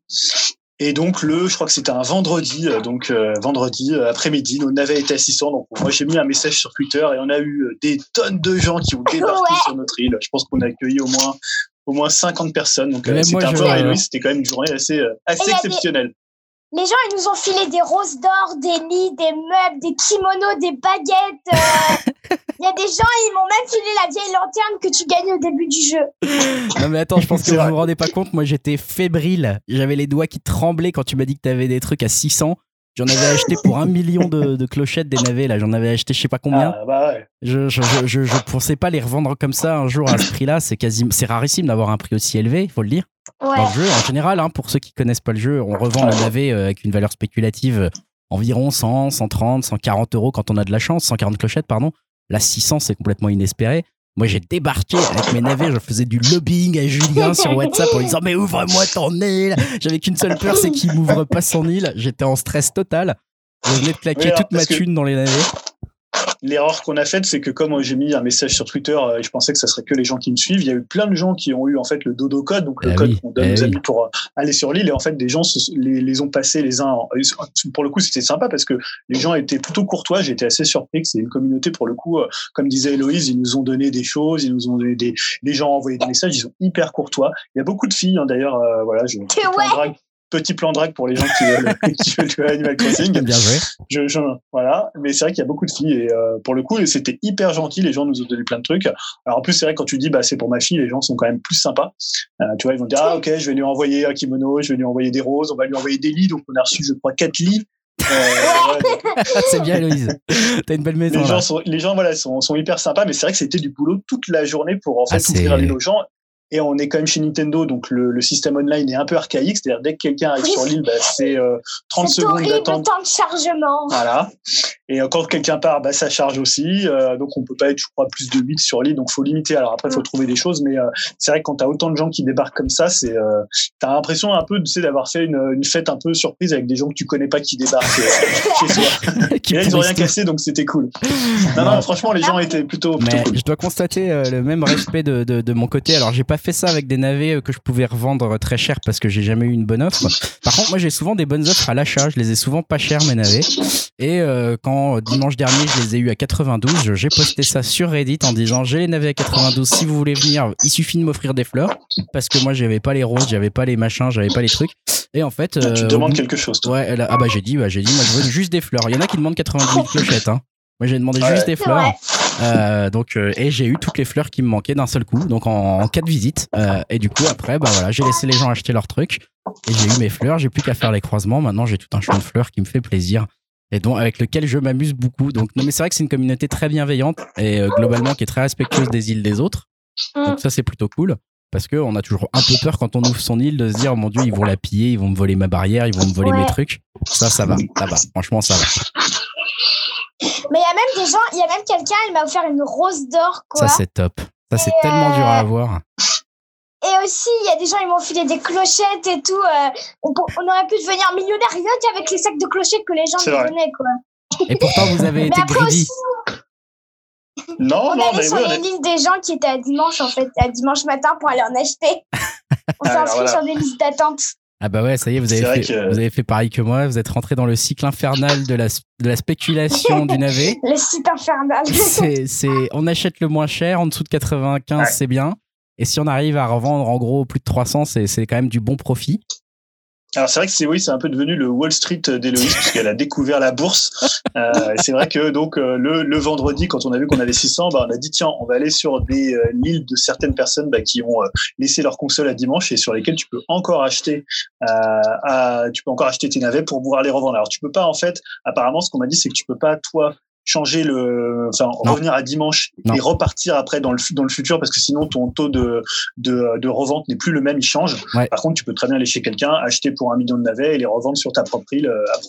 Et c'est ce qu'on fait C'est vrai qu'après, ça, ça, ça, ça casse un peu l'équilibre du jeu. C'est t'en parlais tout à l'heure un petit peu, Greg. C'est vrai Bah, que quand tu, tu te fais 6 millions facilement, bah, nous, que tu lui rembourses ses prêts. euh, bah voilà. voilà, Moi, rubis j'ai, sur l'ongle. j'ai, j'ai fait ça deux fois Et moi, dans, je les ai pas journée. remboursés. Hein. Ah ben, non, il va t'as pas falloir remboursé, mais toi, tu gardes l'argent. Ah, c'est ça, tu Bah mets oui, tout sur j'ai ton 5 compte. millions, écoute, faut profiter. J'ai que j'achète des de chapeaux. clochettes. Tu vas pouvoir que j'achète des des partout. chapeaux. et que- Dès que Bah c'est- ouais, voilà, en plus j'ai une baguette magique, je suis trop contente vu que je joue pas la nuit et bah je rencontre pas Céleste là et j'ai pas des plus d'étoiles filantes. t'as, t'as réussi à Il y a avoir des des gens, étoiles euh, ils m'ont filé des fragments d'étoiles et quelqu'un m'a filé une baguette, euh, une baguette Sakura, Bah écoute, voilà. c'est pas mal. la donnée. C'est ça. Euh, des tenues et tout. ouais, je- Alors, Héloïse, que- qu'est-ce que tu. Qu'est-ce que tu pourrais dire à Yao, à Yao qui n'est pas du tout intéressé pour jouer à Animal Crossing? Qu'est-ce qu'il faudrait dire à Yao Attends, attends, attends, attends, deux secondes, deux secondes, deux secondes. Ouais. Moi, j'avais Animal Crossing sur 3DS, c'est juste que ça me fait chier. Ah d'accord. Ah ouais. Mais vous allez voir, mais là, dans un mois, les mecs. euh, Attends, il y a une énorme mise à jour qui arrive demain, là, on est au taquet, là. Ouais, Ah, y a des nouveautés. Elle a raison, il y a des buissons, moi je suis comme elle. Je suis trop content, on va virer les Ah, barrières il y a des dégueulasses. dans le musée. Ouais, Ah ouais. Radar. trop bien ça. Avec le renard là, renard là. Ah, je vais tellement Et- et- virer mes barrières. Et d'autant qu'Yao, tu pourrais créer tes propres motifs. hein. Visuellement, il y a plein de choses à faire euh, créativement sur euh, de faire des t-shirts, de faire des, des, des lignes, des collections presque de Eh, vêtements. il faut que vous veniez sur des- mon île, euh, Julien et Héloïse, là vous allez halluciner parce que moi j'ai téléchargé des, des motifs tout faits, j'ai des petits personnages, Moi j'ai des- aussi. j'ai des petits portraits devant chaque maison de mes habitants pour être sûr que je les reconnaisse bien. J'ai des, On va venir alors. j'ai un terrain de jeu avec des marelles, des machins et tout qui ont été téléchargés. Mais on va installer ça. Hein. Ah, tu vas voir, c'est c'est le feu là. Je vais installer un. Papa veut même installer une prison. Ah, moi, je voulais installer. Ça, c'est pour ceux qui payent pas les navets, ça. Allez, hop, en prison. Ça, c'est pour le kangourou dégueulasse. Ouais, il est trop moche. J'ai hâte qu'il parte. J'essaie de le taper avec une filette, de me plaindre Mais- Marguerite, de plus lui parler. Il suffit de se Il y a rien plaindre. à faire. Il Mais reste sur si. l'île. euh. Dès que tu auras assez d'habitants, tu pourras le virer. Ah ouais, c'est bien ça. Voilà, t'inquiète. Génial. Faut faire Je des pièges. par un gars cool et tout. euh, bien, bien. Il y a ma nièce Voilà, qui ça- écoute à côté aussi parce qu'elle est, comme je vous l'ai dit, elle a acheté une Switch juste pour Animal Crossing parce qu'elle est tombée complètement in love d'Animal Crossing. Ça l'a fait bien marrer tout ça parce qu'elle me voit la journée en train d'aller sur des sites douteux pour trouver un cours de navet à 92 à acheter. Parce que moi, effectivement, on a beau être un mardi ou un jeudi ou un mercredi, je m'en fous. Je vais sur l'île de quelqu'un qui est dimanche et je vais acheter un navet, des navets par milliers à 90 et je les revends sur l'île de quelqu'un qui est là à 500. On peut faire ça tout le temps Ouais, en ouais. fait. hein. On peut devenir très très riche très très vite. Voilà. C'est malheureusement Bah, un nous, peu. on a gagné euh, 5 millions. hein. Ouais, 5 millions, c'est ça. Bah, 5 vous avez fini le jeu là. Il n'y a plus trop d'intérêt pour vous. hein. Je, je peux vous le dire déjà en avance. Vous pouvez tout vous payer. Mais euh, j'arrive même pas à avoir une île 3 étoiles. Donc, euh, Mais t'inquiète, ça, ça va venir. Il faut juste que tu aies 10 habitants. Dès que tu as 10 habitants, tu as une île 3 étoiles. Non, mais j'ai toujours l'impression dans les meubles, quand j'arrive au, au magasin, il y a toujours les mêmes, j'ai l'impression, et ça m'énerve. Pourquoi j'ai pas des trucs promo, là, des Bah, plans de bricolage super jolis avec des Voilà. tables et des trucs d'extérieur. il faut venir visiter chez nous, hein, Héloïse. Il faut, aller sur les îles des autres. Il n'y a pas de secret. l'enthousiasme des enfants. Pourri, Euh, là, j'ai j'ai des appris- poules à frères pourris et des... et des hamacs trop moches que j'ai déjà en plus. Ah, C'est euh, fou ça. J'ai exactement l'impression d'avoir le même enthousiasme qu'elle. Ça m'inquiète un peu parce que je me dis que j'ai passé un peu trop de temps sur le, sur le truc. Voilà, bon, on va peut-être clore cette, on va peut-être clore Non, cette attends. discussion. Je vais aller, je vais aller coucher. euh, Dernier point d'Héloïse qui veut finir euh, sur un, un point Voilà, très qu'est-ce que tu veux important. dire En plus, euh, moi, dans mon magasin, j'ai les pires fleurs. J'ai les pensées, j'ai Ah, les tulipes Les tulipes, et c'est les trop. Les, les tulipes, Mais c'est moi, je trop veux beau. trop des... Moi, je veux trop des roses et des lys, ok C'est mes fleurs préférées. Eh ok viens chez moi. Je les ai même pas eues. Venez chez moi, j'en ai qui poussent. Voilà. Ah, aussi, j'ai eu des anémones, mais bon, elles sont arrivées un jour et elles sont plus jamais revenues. Non, non, mais venez, venez à la maison, j'ai toutes les fleurs qu'il vous faut. Vous avez compris, euh, chers auditeurs, on va, on va s'arrêter là sur Animal Crossing pour vos oreilles et pour celles de Yao. On a clairement, euh, on est dans- clairement dans le, dans le principe d'un jeu addictif où il y a toujours quelque chose à faire, où il y a toujours ça. un nouveau truc euh, à découvrir. Toi, Dimitri, est-ce que tu as découvert de nouvelles choses depuis le dernier podcast? Euh, non, pas vraiment, mais en fait, ce que je voulais juste rajouter, c'est que, bah, après, moi, je me dis, ch- chacun, il joue, on va dire, à sa manière et euh, à son envie, mais bah, je vous entends parler des navets au taquet. je suis moins, moins quand même à fond que vous sur les navets, quoi. Moi, j'ai vraiment peur, si j'ai trop, trop de, de clochettes, de me lasser du jeu, quoi. Et en fait, c'est un jeu que j'ai envie de jouer euh, pas longtemps tous les jours, mais euh, on va dire tout au long de l'année. J'ai envie de voir à quoi la- l'île va ressembler l'hiver, quand il va y avoir de la neige ou des choses comme ça. Et je me dis que si j'ai tout tout de suite, à mon avis, c'est, il va me tomber des Mhm. mains euh, très rapidement. Je pense que tu as complètement raison. Et- Très honnêtement, c'est pour ça que moi j'ai arrêté aussi la, la spéculation sur les navets. Maintenant, j'en achète plus pour la spéculation, j'en achète pour les faire pourrir. Mais, euh, mais sinon, effectivement, En il y a quand même un gros risque de le tuer, le jeu. Disons que les navets, moi j'aime bien quand, quand on est entre nous et qu'on en discute, qu'on en rigole. Euh, Putain, j'ai un taux de merde encore aujourd'hui ou des choses comme ça. Ah, Mais je me, je me verrais mal, euh, on va dire. euh, je me encore verrais mal, euh, qui parle. c'est génial. Je me verrais mal faire des, euh, des files d'attente et tout pour aller sur les îles d'autres gens. Euh, bah là, tout à l'heure, je, je dis ça, mais tout à l'heure, je l'ai fait avec Tulika où j'ai un peu, euh, j'ai attendu 2-3 minutes. Mais si j'avais eu à attendre plus, je pense que j'aurais laissé Ah non, mais moi j'ai déjà attendu pendant plus d'une heure, hein, mec, hein, pour vendre des navets. Hein. Ah, non, non, ça, je pense que je pourrais pas, moi. Tu Non, vois, mais c'est vrai que tu as euh, complètement raison. C'est un truc qui, qui gâche un peu le jeu. Et, et Mais qui, après, je, je respecte, on va dire, votre façon de jouer euh, et le fait d'avoir envie d'avoir plein de navets et plein plus d'argent. Mais moi, j'ai peur vraiment de me lasser du jeu si je, si je fais trop ça. Il y a même un truc marrant, on en parlait tous les deux, enfin à plusieurs en off euh, avant, puis après on va finir avec Animal Crossing, c'est que on a Julien et moi on connaissait même un site qui permet de prévoir ton cours du navet en fonction de tes cours passés et qui permet de quelque part qui te dit bah vous aurez un minimum garanti de tel prix tel jour, euh, voilà tel J'ai j'ai après-midi. vu ce site-là. ouais, ouais, Voilà, donc moi vu. par exemple, là, je sais que cette semaine, euh, vendredi après-midi, j'aurai au minimum un cours de 128, donc euh, ça peut me permettre de me dire, bah, je, les, je les garde jusqu'à ce moment-là. Ce qui fait toujours du bien pour rassurer. Bref, vous l'avez compris, en fait, entre le- le- la formation de votre île avec le terraforming qu'on débloque quand on finit le jeu, entre la culture des fleurs et la personnalisation des fleurs, la personnalisation des motifs, la décoration de la maison, la pêche, les voyages sur les îles inconnues, etc., etc. Je suis euh, honnêtement euh, pas tellement surpris d'avoir atteint les 175 heures de jeu euh, aussi rapidement sur ce, je sur pense ce que tu vas en avoir encore beaucoup avec la, la mise à jour Et qu'il je pense avoir que, de- demain. comme tu dis, Dim, demain, enfin, je sais pas si tu veux nous en parler, Dim, mais demain, il y a effectivement une grosse mise à jour. On peut peut-être finir avec ça. Qui disait, on l'a évoqué Bah, un petit peu tout à l'heure. hein. euh, oui, on, on l'a évoqué avec, euh, général- enfin, ouais, c'est des buissons qui vont arriver, c'est ça. Il va y avoir des légumes. Euh, il va y avoir une, nouvelle section dans le musée avec des œuvres d'art. Les légumes, c'est c'est ce pas pour tout de suite, hein. C'est pas encore tout de suite les, Ouais. les légumes, c'est pour après, mais effectivement, là, c'est les buissons et la, la nouvelle section œuvre d'art. Bah, c'est plutôt pas mal d'ailleurs justement qu'ils mettent ça un peu au compte-goutte comme ça, ça nous permet de ne pas lâcher le jeu. Euh, Il y a aussi, il y avait pas aussi une rumeur pour faire de la plongée sous-marine ou un truc comme ça? Si, si, c'est une rumeur Ah, euh, qui ah, semble avoir été énorme. euh, trouvée dans les codes du jeu, mais encore une fois, ça devrait attendre une nouvelle mise à jour un peu ultérieure, ça. J'aime bien aussi le, le côté un peu légende urbaine du jeu. Par exemple, euh, un, un ami commun à nous sur WhatsApp qui nous parlait de jouer de la, de, pas de l'harmonica, C'était bon, la- ça. Ouais, du... Si, c'est ça, enfin, du... de l'ocarina, de l'ocarina. De l'ocarina, voilà, de l'ocarina devant un, devant un cours d'eau pour faire apparaître des poissons rares, des choses comme ça. On sait jamais si c'est vrai ou pas. Ah, J'ai le essayé pendant même. deux heures et demie. ça n'a pas marché, putain. J'en avais ras-le-bol à la fin de, de jouer de l'ocarina comme un con avant chaque poisson, là. Ça n'a jamais Mais du coup, ça, c'est le genre de truc, euh, c'est le genre de truc que j'aime bien. on va dire les petites légendes urbaines d'Animal Crossing, euh, voir si c'est vrai ou pas. Ouais, en tout à l'heure, tu m'as appris que si tu laissais pourrir les navets, t'avais des fourmis, des choses que je savais pas, mais c'est un jeu qui ouvre vachement le dialogue aussi avec les amis Bah, qui jouent. euh, on ça. va dire, euh, enfin, on, on, on- on en parle tous les jours d'Animal Crossing. Ah bah, clairement, ça fait on 15 jours, se 3 crée. semaines qu'on parle que de ça. Non, puis, enfin, faut, faut- voilà, je, je l'avais dit dans le précédent podcast, moi, le, le confinement, je le, je le vis globalement pas très bien. C'est un moment stressant. J'aime pas trop ce truc. euh, Enfin, je pense que personne n'aime, mais voilà, je, moi, j'arrivais pas très bien à gérer ça. J'arrive toujours pas très bien à gérer ça, mais je dois avouer qu'honnêtement, le jeu m'aide à ça. Il m'aide à gérer mon stress.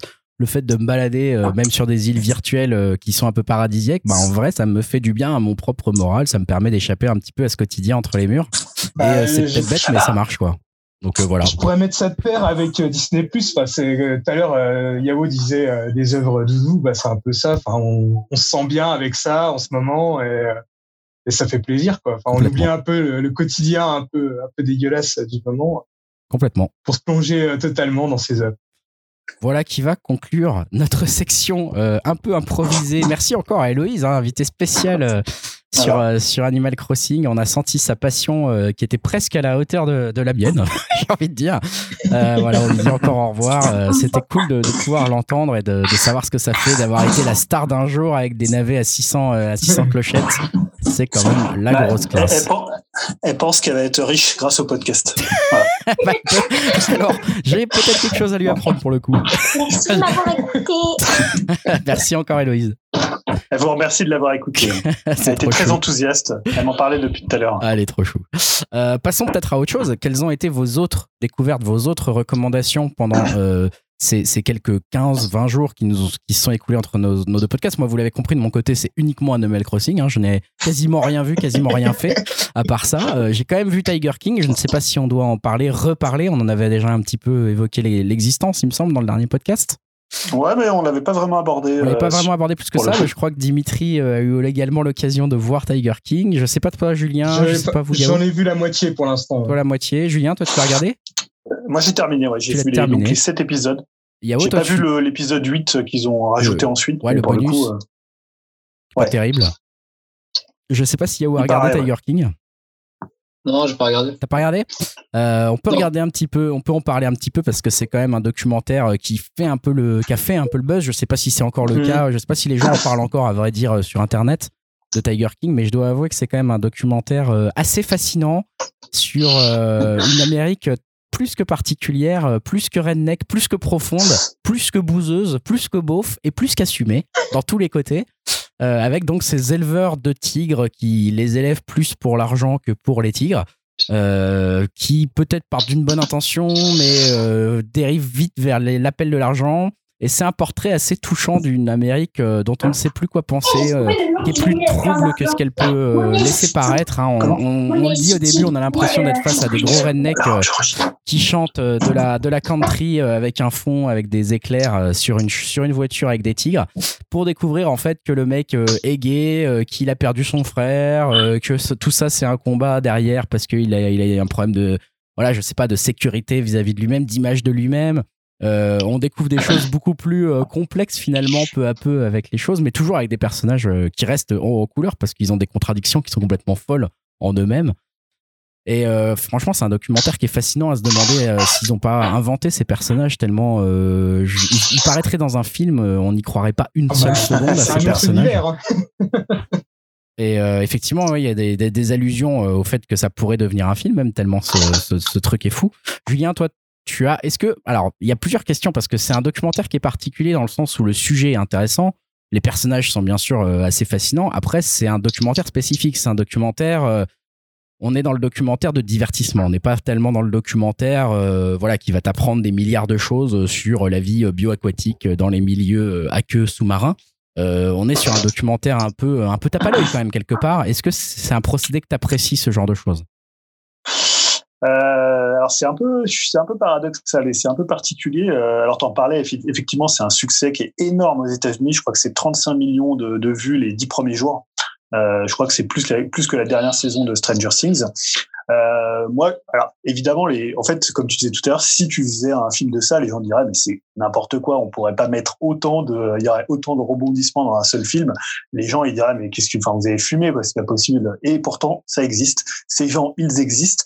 Euh, moi, je trouve que dans le fond, le fond du documentaire, je trouve ça complètement fascinant. Enfin, le personnage de Joe Exotic, donc celui qui est, on va dire, le, le, enfin, Le le, héros, ouais, je sais le pas, le personnage principal, le protagoniste principal euh, est complètement dingue. Quoi, ce que tu disais, à la fois euh, bah, éleveur de tigres, à la fois chanteur de country, à la fois homosexuel, à la fois euh, polyamoureux ou je ne sais pas comment dire. Fan qu'à- de flingue, euh, ouais, le meneur de ouais, secte. fan de euh, flingue.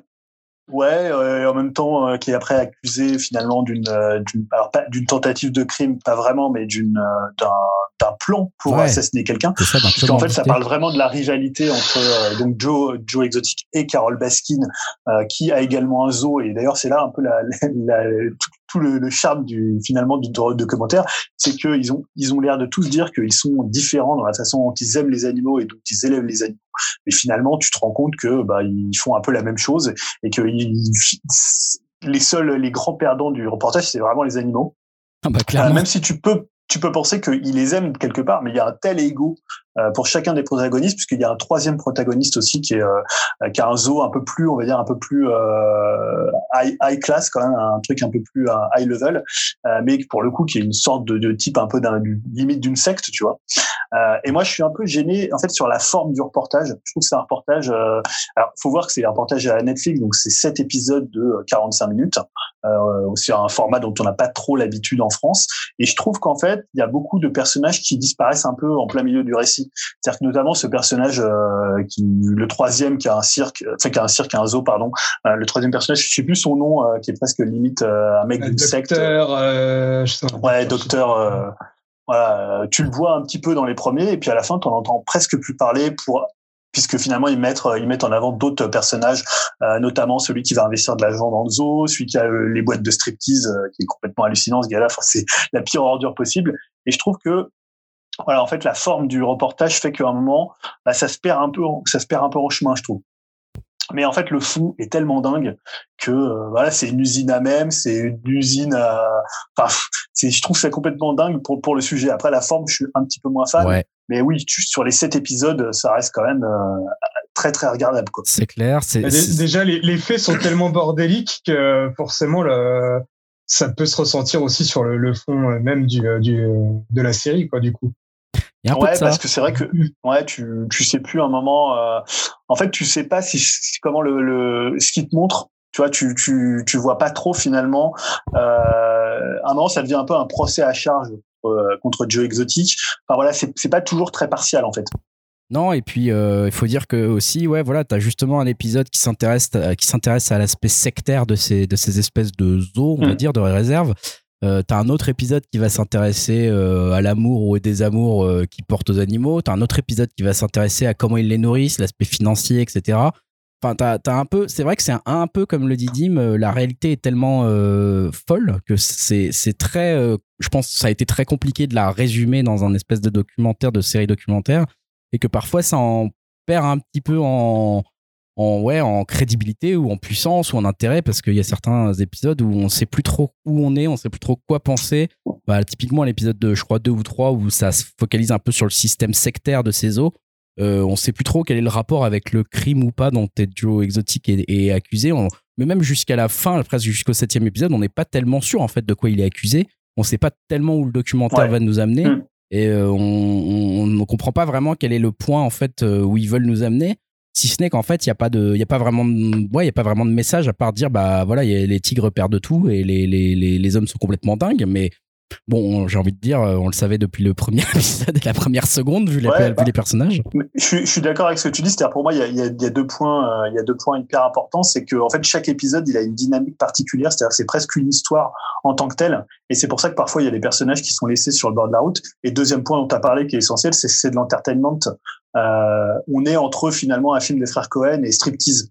Complètement, Euh, complètement. donc c'est pour ça que voilà, je pense que si, pour les gens qui adorent le, le genre documentaire, euh, c'est pas du tout un documentaire euh, pour le coup ultra fouillé. C'est un documentaire orienté, un documentaire euh, qui, cherche vraiment pas à se moquer de ces personnages, mais à les faire un peu, euh, tu vois, un peu comme on l'a dit aux États-Unis, un peu bigger than life, quoi. Des, des types qui n'existeraient pas dans la vie réelle et qui sont euh, qui sont presque des caricatures C'est ça. d'eux-mêmes et en même temps qui sont complètement dingues, quoi.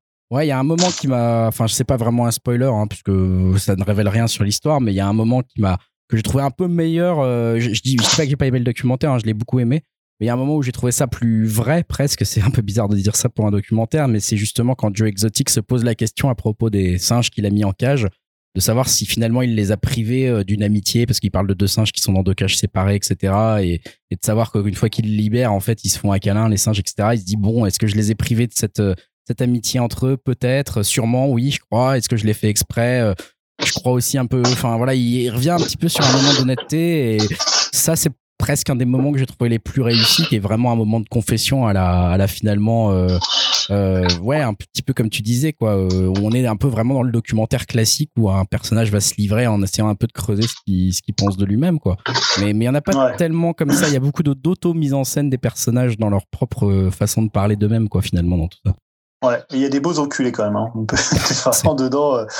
Ah, Dim, t'es pas encore là, mais tu vois, sur les derniers épisodes, euh, c'est quand même. euh, il- tu, tu verrais ça dans les films des frères Cohen, tu te dirais. Ah non, euh, mais- putain, c'est- je pensais pas qu'il pouvait y avoir des telles ordures. globalement, ça vaut le coup d'être vu quand même, comme tu disais, même si c'est Ouais. voilà, si vous êtes très attaché au style documentaire, vous serez peut-être un peu choqué par le, le côté entertainment du, du Mm, style, forme, mais, ouais. euh, mais mais mais l'histoire est tellement folle et les personnages tellement incroyables que je pense que ça vaut le coup d'y jeter un œil et que Dimitri, toi, tu nous diras peut-être, t'en reparleras un petit peu quand tu auras fini la, saison, enfin le, truc, et puis on verra s'ils en font un film ou pas, hein, finalement.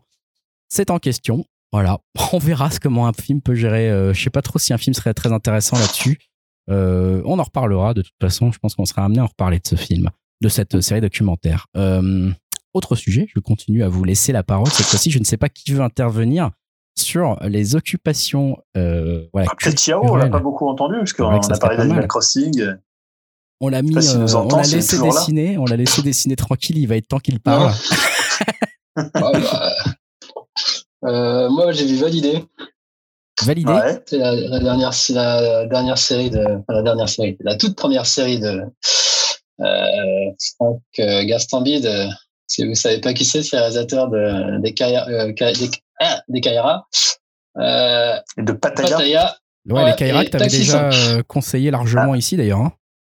et Taxi 5. euh, je crois que c'est un de ses plus gros succès, malgré Ah, les merde. critiques. Merde.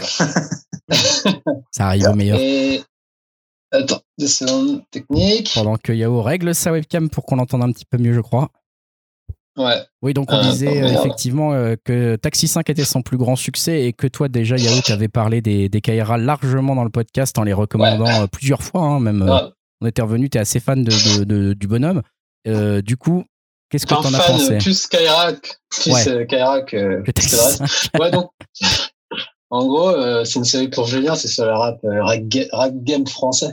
C'est sa cam. euh, non, en fait, c'est une série de, d'une- d'une- de 10 épisodes là, qui, est- qui a débarqué sur euh, Canal+. Euh, je crois que c'était pendant ou juste, à, juste après le confinement, d'ailleurs. Et en gros, ça ra- raconte l'ascension d'un jeune, euh, d'un jeune rappeur qui s'appelle Clément, qui est interprété par euh, Attic, que je connaissais pas. Euh, si c'est un jeune rappeur quoi, d'une vingtaine d'années, je pense que Julien doit connaître. Pas Ouais, du non. tout. Pas de nom, mais après, je le, pour le coup, Et donc, pas euh, tant dans assez le rap impression- game que ça, quoi. Ah, allez, assez impressionnant dans, dans le jeu. En fait, il incarne un personnage qui s'appelle Apache. Euh, en gros, euh, c'est une sorte de, de dealer euh, qui vit en banlieue et sa passion c'est le rap. Et il veut percer dedans. Donc du coup, il va passer sur Skyrock, Planet Rap avec Fred, notamment en faisant un clash. C'est ce qui, ce qui va lui permettre en gros de, de se faire un petit nom et après. On va voir son ascension dans le rap euh, avec les hauts et les bas. Et donc, c'est, euh, moi, j'ai trouvé ça très plaisant à regarder au tout début, j'étais à fond en termes de, de, de réalisation et de, et comment dire, de, euh, entre guillemets, du milieu réaliste. Mais après, le truc, c'était, comment dire, une, une sorte de plus belle la vie, rencontre, entourage. Euh, Ah. je trouve, Ah merde. en fait, non, c'est très plaisant à voir, mais je trouve que c'est un peu, vous en parlez pour Ti- Tiger King, mais c'est vraiment trop dans une vie de jeune rappeur, t'as vraiment euh, ce qui peut arriver entre guillemets de pire, les sales putes et tout ça. C'est, mais après, je comprends que ça soit une série. En même temps, il dit que c'est quand même assez ancré dans la réalité. Et, enfin, moi, j'ai du mal à croire tout ça parce que, sans rentrer dans les détails, mais en gros, t'as un, un rappeur dedans qui s'appelle Carnage et devinez son trait de caractère, forcément. Voilà. S'il Ouais. vénère, le mec, il parle tout le temps en criant et il sourit jamais, tu vois. Et donc, euh, je trouve ça, c'est ultra cliché. Après, j'avoue que je connais pas trop non plus le rap euh, français euh, actuel, mais pour moi, ça dépend pas une si bonne image que ça. Et pareil, t'as les banlieues, c'est toujours un peu les poncifs de la banlieue avec les grands frères et tout ça, euh, les, les gars qui sont dealers. Après, je dis, encore une fois, c'est une série qui se regarde bien et surtout, euh, Attic qui joue Clément, je trouve que c'est une bonne surprise. Mon enfant de Gaston forcément, il joue dedans un, DJ assez cool et tout, qui a un bon rôle. Hein.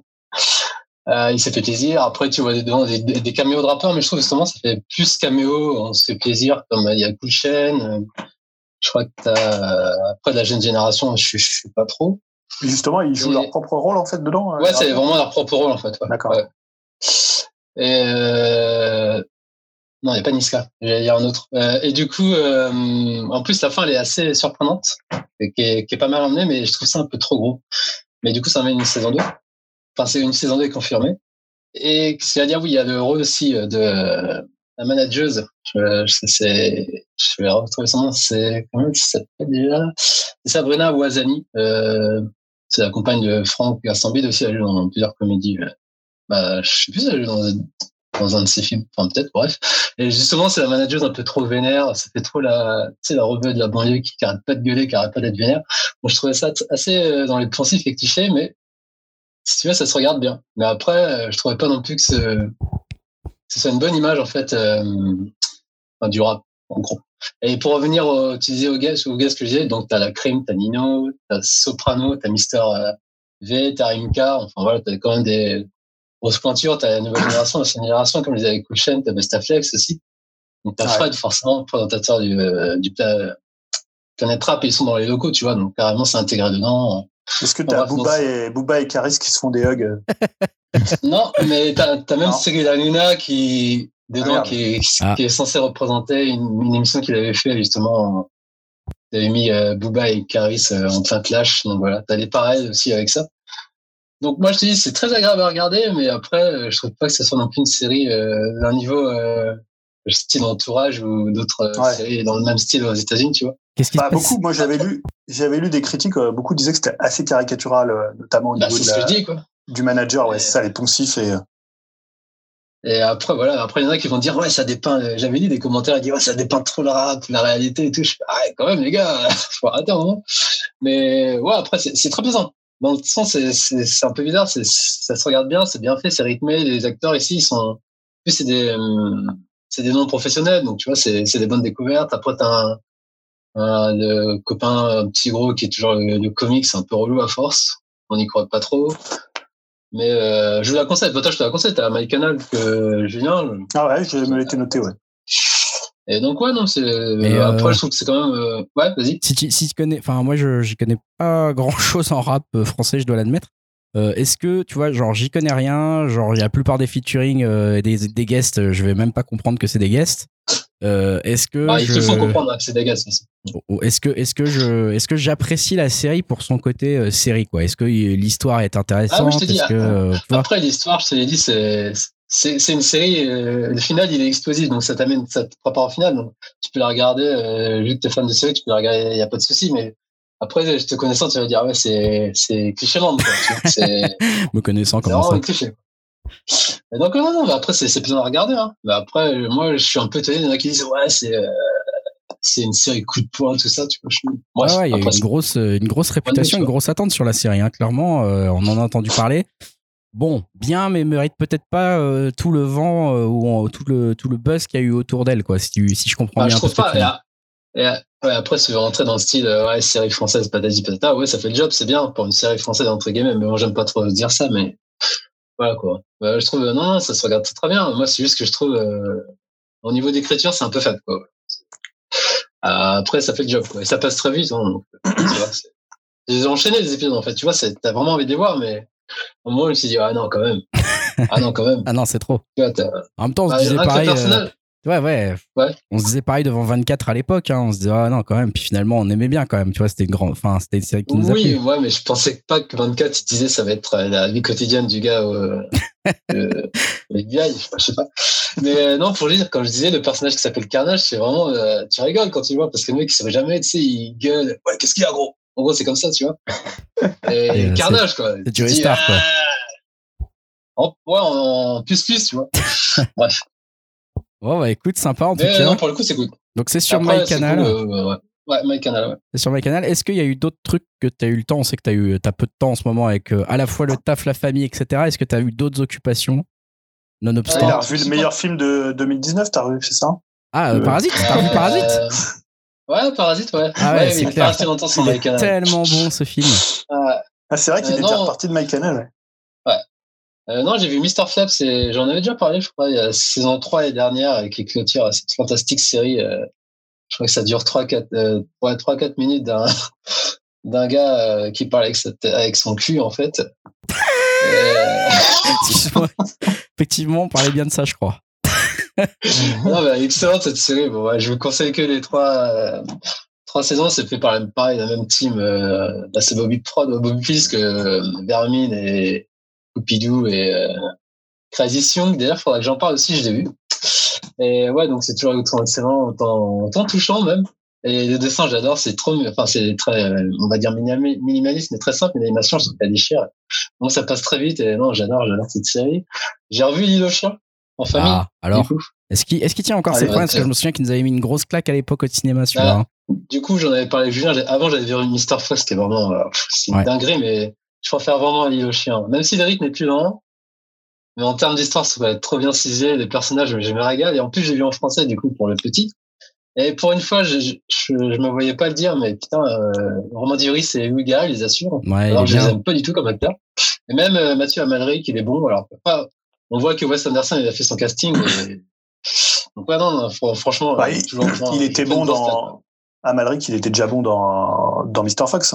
C'est lui qui doublait. Ouais, ouais, je sais. Ouais, mais après, pour moi, tu peux pas faire mieux que Clooney, quoi. Ah, ah bah, en termes de type de langage et tout. Ouais, euh, puis le personnage de Mr. Fox, euh, bah, il était quand même un peu écrit pour cloner quand même le personnage de Mr. Fox, si je me souviens bien à l'époque. Donc euh, c'est vrai que c'est. Je, je, sais, je me prononcerai pas sur le, le, fait que Clooney soit un bon acteur ou pas, mais en tout cas, on va dire qu'il collait bien au personnage de Mr. Fox, en tout cas dans l'intention du réel. C'est vrai que la version française de, de L'île aux chiens, elle est quand même top, mais on sait que Wes Anderson fait vachement gaffe au doubleur dans les autres lui-même. C'est ça. Et du coup, euh, ouais. Mais tes enfants ont bien aimé alors euh, tes enfants En fait, c'est le plus grand à regarder, pas le plus petit, Julien. Oui. Bah, bah il, il, a eu un peu de mal, mais après, s'il a bien aimé quand même, mais c'était pas mal parce que c'est. Il y avait un peu de mal qu'ils comprennent pas tout, mais s'ils posaient des questions et c'est tellement simple, pas simple, c'est tellement limpide que bah, tu comprends quoi. on, on, ça faisait là, je crois, ouais, quatrième fois que je l'ai revu. J'ai encore appris des, nouveaux trucs, j'ai revu des nouveaux trucs et même euh, visuellement, pour moi, c'est une baffe. En fait. Je crois que c'est vraiment la mmh, baffe. Clair. Euh, c'est le meilleur film euh, J'ai l'impression pour les enfants que, que, pour les enfants, ça fonctionne mieux. Euh, Fantastique Mr. Fox. bah, je sais pas. Lui, il avait lu surtout le livre avant. Ouais. Le Roald Dahl. Ouais, donc ça a bien fait marrer. Après, je sais pas. Bah, je saurais pas te dire en fait. Après, comme je te disais, niveau critique et niveau avis, c'est ouais, c'est cool. Donc, euh, c'est un peu plus loin. voilà. Mais non, mais moi, franchement, euh, techniquement, j'hallucine. En plus, on a regardé le making of avec ma copine, c'est vraiment un travail de dingue. C'est vraiment euh, ce film. Euh, ah, J'adore. Je, je, serais prêt à le revoir. C'est non, il est vraiment unique ce film. Cette, cette fameuse séquence de découpe des sushis là, qui est, qui est complètement dingue. Ah, ouais, c'est fou ce truc. Et puis la bande son, quoi. La BO, elle est énorme. Euh, puis après, bah, il y a d'autres trucs, mais on en reviendra plus tard. J'ai euh, l'impression que Julien te, te teasait un petit peu pour qu'on reparle, euh, non pas de Parasite, mais de, Tarantino, j'ai l'impression, ah. Julien, si j'ai bien compris. Oui, bon, s'il veut le faire après, il peut le faire après. On peut le faire hein, plus tard, hein, je sais pas. Hein, comme tu veux. C'est le Je se sens chaud pour parler de Tarantino. tu sais, Julien, lui, il est toujours chaud pour parler de son film préféré. Bon, on y va, bah, vas-y, ouais, tu, donc tu l'as revu Ouais, j'ai revu avec ma copine, du coup, euh, euh donc qui passait sur OCS. Et c'est là que j'ai compris qu'OCS c'était un, une appli de merde. Il t'en a fallu du temps. Euh, ah bah tu vois Non, parce que j'ai eu un gros bug. Mais heureusement qu'il y a le Chromecast et les multi-plateformes qui existent. Mais euh, bon, comme je disais à Julien, j'ai toujours les mêmes reproches à lui faire hein, en termes de personnages concernant Margot Robbie. Dixit, ma copine, a dit Bon, elle va jouer un autre rôle que la potiche ou bien euh, voilà. C'est dur pour, pour le personnage. Très beau personnage. Ah bah... non, mais je comprends, je comprends. Euh, après, euh, la scène de fin est toujours autant problématique. Hein. Vraiment, euh, je trouve vraiment que ça trop gratuit et trop, trop, trop attendu pour du Tarantino, surtout par rapport à l'ensemble du film. Et mais sinon, j'ai, c'est vrai, j'ai pris un petit fou à le revoir en fait, mine de rien, parce que les dialogues sont super ciselés. Bah, DiCaprio, j'ai kiffé. Il est énorme. Vraiment excellent. Non, non, il est vraiment énorme. Ah, il aurait vraiment dû avoir un Oscar là, pour le coup. Euh, je trouve mortel. Non Même Brad Pitt, finalement, j'avais un peu des doutes à la première vision, mais là, je... il est balèze. Franchement, son rôle, il est vraiment bien. Et après, au niveau de la réal, j'ai pas vu le temps Et euh, puis des références. Comme je vous l'avais dit, en temps, j'ai vu un doc sur euh, Manson. Donc du coup, ça m'a aidé à mieux rentrer dans le film, à cerner les autres personnages et, entre temps, moi, je me suis renseigné sur d'autres rêves euh, ciné. Donc euh, non, c'est passé crème et la fameuse scène où, il- où il, euh, tu sais, il joue le western. Enfin, le western, euh, son personnage, euh, Elle est ouf cette scène. Franchement, elle est, franchement, elle est, sublime, elle est, elle est ouf, quoi. Donc vraiment, euh, en fait, je pense que s'il n'y avait pas eu la dernière scène, je pense qu'il y aurait remonté plus haut dans mon classement. Ah, moi, c'est pareil. Je pense que Vraiment, la dernière scène, euh, c'est horrible. Quand tu parles de la dernière partie, euh, Ouais. euh, ouais. Le dernier acte, euh, ouais, parce que la toute dernière scène, elle est très belle. Je suis complètement d'accord avec toi. C'est pour moi, c'était parti pour être un de mes Tarantino préférés, peut-être même mon préféré. Et cette- ce dernier acte euh, m'a posé beaucoup de problèmes. hein. On en avait déjà parlé à l'époque, mais je, je faudrait que je le revoie encore. Mais je, je, je, je m'en souviens quand même bien Mais- de ce dernier acte. Donc euh, bon. Et, et, et paradoxalement, je te dis, Julien, c'est pas, ça restera pas mon préféré, mais là, j'ai qu'une envie, c'est de le revoir. Parce que je Ouais. vraiment, en termes, en termes d'acting, euh, DiCaprio, il m'a mis une vraie claque, en fait, ça. Il est vraiment, mais énorme, quoi. Et, il m'a vraiment impressionné. Mais, euh, pour tout ce que je t'ai dit, euh, et j'ai toujours du mal avec la scène de Bruce Lee. Je sais jamais si c'est un, ça me titille. La scène de Bruce Lee. Avec Bruce Lee et Ah. Brad Pitt. Je sais jamais est-ce que c'est quelque chose, un hommage, une sorte de parodie? Est-ce que j'arrive jamais à, à- j'arrive pas à cerner le truc. Mais bon, à part ça, voilà, c'est, c'est, comme on disait, euh, il y a des trucs qui, qui que j'aime pas, mais en gros, c'est une claque comme film, tu vois, c'est, c'est du Tarantino, quoi. Tu peux pas faire, euh, je veux dire, c'est, c'est pas un mauvais film, loin de là, c'est juste que, par rapport à ce que j'en attends et dans la film de Tarantino, il y a des trucs qui me, qui me titillent. Ah, non, mais je suis d'accord euh, avec vous sur, la, sur le dernier acte. hein. Mais après, en le revoyant, euh, je, je, suis, je suis d'accord avec toi qu'il y a son problème, c'est pour être le meilleur film de 2019, tu vois. Mais on sent l'amour qu'il a pour le ciné, les références, c'est, euh, c'est un truc de fou, quoi. Là, j'ai mieux capté, tu vois, sa façon de filmer, sa référence, et c'est dingue ce film. Enfin, vraiment, c'est une boîte, c'est un petit, une boîte de tiroir, c'est, c'est ouf, mais voilà, avec des réserves. Mais euh, comme je t'ai dit, euh, je pourrais le revoir donc pour DiCaprio, mais j'hallucine qu'il, je comprends pas qu'il ait pas été, il a été nommé ou pas pour son rôle? Je crois pas. Euh, je crois pas. Hein, euh, tu Je parles aux Oscars en fait. Ouais, je Si, il a comprends été. pas, en fait, Je, c'est- je sais plus, non, je crois pas. Ouais, il a été Ouais, nommé. C'est pas Brad Pitt qui a été nommé? Les deux? Mais c'est Non, mais lui, il était Pitt. en second rôle et Ah, euh, c'est ça, ouais. DiCaprio était en premier rôle. Ouais, je crois que c'est ça. hein. Ouais, Il aurait mérité de l'avoir aussi, mais- je suis d'accord là pour le Ah, coup. je euh. trouve, franchement, euh, Ah ouais. franchement, il, est ouf dedans. C'est sans, euh, sans doute un peu. Avec le Ah, Good Wall Street, sa meilleure performance, hein, clairement. euh. ouais, il y a toutes les émotions qui y passent. Ouais, vas-y. Et non, juste pour préciser, tu peux, comme on disait du mal d'OCS, faut aussi en dire du bien sur la façon dont ils vont euh, éditorialiser la sortie du film. C'est-à-dire que tu peux revoir en fait à la fois des films de Tarantino et Tarantino qui parle de ces films euh, modèles et qui ont servi pour. euh, et c'est souvent un travail qu'ils font OCS. euh, alors même si l'appli elle est pourrie, Non, mais ça, c'est un OCS, service de merde. c'est une critique Attendez, technique. les gars, hein. je dis du mal, mais moi, je suis le plus, euh, je suis le plus enclin à dire que ça, c'est mortel pour moi. Ouais, c'est ouais. mon seul bug que j'ai eu. hein. Donc après, C'est ça. j'adore. hein. Ouais. Ouais, puis même, c'est Ouais, je suis d'accord, mais mais techniquement la plateforme, enfin techniquement la l'appli Oui. elle est à chier. c'est vraiment. Je pense qu'on n'a pas de problème avec le fond d'OCS, c'est vraiment un problème technique qui, qui Hmm. bloque Ah ouais, l'appli. mais dans, le- dans, le, dans, le, dans la programmation et dans le côté éditorial, euh, ils sont très Ouais. forts, honnêtement. C'est d'ailleurs, c'est un peu la seule appli où il y a un vrai côté éditorial, hein, pour le coup. Complètement. Ouais, c'est clair. Et Ouais, si, juste, Julien, j'ai commencé, j'ai commencé Euphoria. Ah d'accord, ok. Aussi sur Et OCS. franchement, c'est pas mal aussi. Ouais. Ah, Euh, très, très ça m'a vraiment appelé au niveau de la réal et des idées. Je fais, ah ouais, quand même, c'est Ah, a personnage et- idées, ouais. et la jeunesse. Et du coup, là, j'ai juste fait l'épisode 1, mais du coup, j'ai Ouais. j'ai bien envie de Ah, tu vas voir, c'est très très cool. Donc euh, ouais, c'est pour euh, comment ça dépeint tu sais, la jeunesse euh, américaine, c'est j'ai bien aimé en fait. C'est la série Ah, et sans fils, hein. 2019 de Julien, je crois, hein, si je me souviens bien. Ah, C'était Mindhunter, je crois, mais Ah, euh, peut-être, oui, c'est ça, peut-être, excuse-moi, effectivement. Mais euh, tu l'avais placé en découverte. euh, Découverte 2019, t'avais placé. C'est ça. ouais, ouais, notamment avec moi, je connaissais pas du tout euh, l'actrice qui joue aussi dans Spider-Man, Ouais, euh, Zendaya. Ouais. Et elle Ah, m'a mis après- vraiment une claque dedans, elle est géniale. Après moi je me garde mon mon chouchou pour la fin. Ouais, Dans tes- dans d'accord. tes recours, tu veux dire Ouais, je me suis vu un truc sur Netflix qui m'a qui m'a un Bon, petit peu arraché la Alors, gueule. avant qu'on ait euh, ton chouchou, peut-être euh, je vais passer la parole à Dim, là, qu'on n'a pas trop entendu euh, pendant cette, euh, cette période. Dim, de ton côté, bah voilà, même question qu'aux autres. hein, culturellement, est-ce qu'il y a d'autres choses que tu voudrais nous recommander pendant cette période de confinement pour faire passer le temps? Euh, bah là, vu qu'on était sur un peu sur les séries, euh, je vais un peu euh, continuer. Euh, bah, j'ai regardé une série sur Netflix, alors une série que j'attendais pas forcément, dont j'avais juste vu le trailer sans trop avoir avis de, dessus ni de hype. C'est Lock and Key.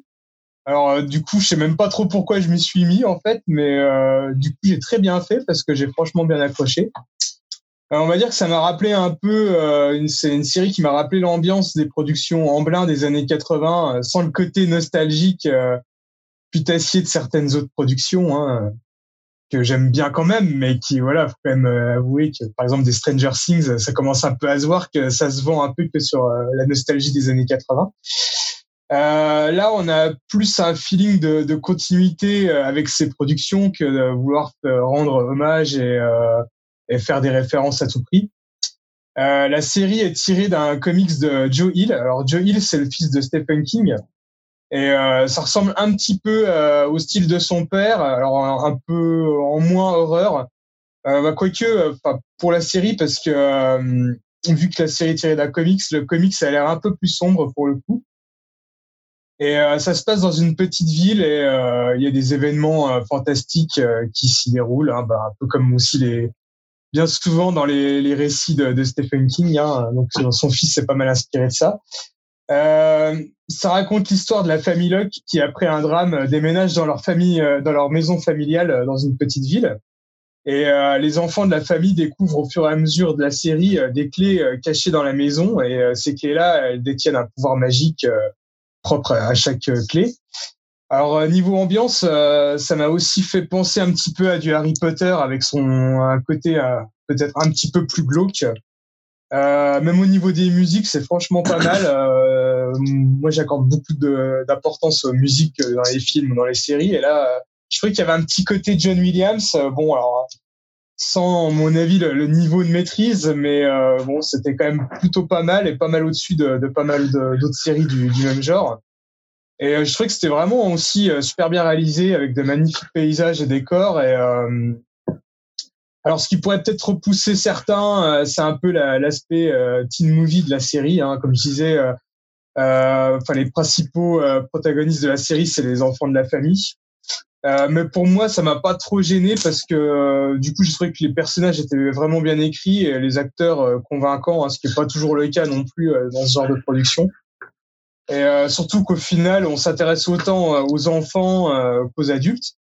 Et l'histoire est suffisamment accrocheuse et originale pour donner envie de bah, d'enchaîner les épisodes rapidement. Et surtout, bah, je suis bien impatient de voir la saison 2. Et aussi, bah, une fois que le confinement sera terminé, pourquoi pas découvrir le comics parce que c'est plutôt plutôt pas mal fait. Le comics tient en six tomes, je crois. Et après, il, est, il est fini. Donc, là, là, t'as fini la saison 1 complètement, en fait. Ouais, ouais, ouais, je l'ai terminé. C'est en mode, ça, se, termine sur un cliffhanger ou euh, Ça se termine sur un cliffhanger. Euh, et du coup, euh, voilà, ça donne quand même bien, bien envie de voir la suite. Et euh, non, franchement, j'ai trouvé que l'histoire était assez originale. Euh, franchement, plutôt, plutôt bien faite. ouais. ça m'a donné envie de voir vraiment le, la saison 2. Moi, je sais que j'ai regardé le premier épisode, le niveau de production est quand même assez hallucinant. Ils ont mis des moyens quand même dedans qui, qui se sentent assez vite. Ouais, Yao, excuse-moi, je t'ai coupé la parole. Euh, non, non, vas-y. Euh, c'est quoi ton rythme de, de euh, quand tu regardes des séries, c'est genre t'enseignes tous les épisodes ou tu fais ça sur plusieurs jours Non, j'essaie de regarder. Euh, j'ai gardé, on va dire, euh, j'ai gardé un peu un rythme, euh, on va dire old school, comme quand je regardais par exemple les séries sur M6, un épisode par jour, tu vois. Mais en fait, je regarde beaucoup de séries, mais juste un épisode de chaque série par jour. J'arrive pas, j'arrive pas à enchaîner, on va dire, à binge, watcher une saison entière, euh, plusieurs épisodes à la suite. Ça, ça, à un moment donné, je décroche. quoi. J'ai envie de, par exemple, de regarder euh, un truc fantastique après une comédie, après un drame. Enfin, euh, j'arrive pas à, rester focalisé sur un même style de, de série.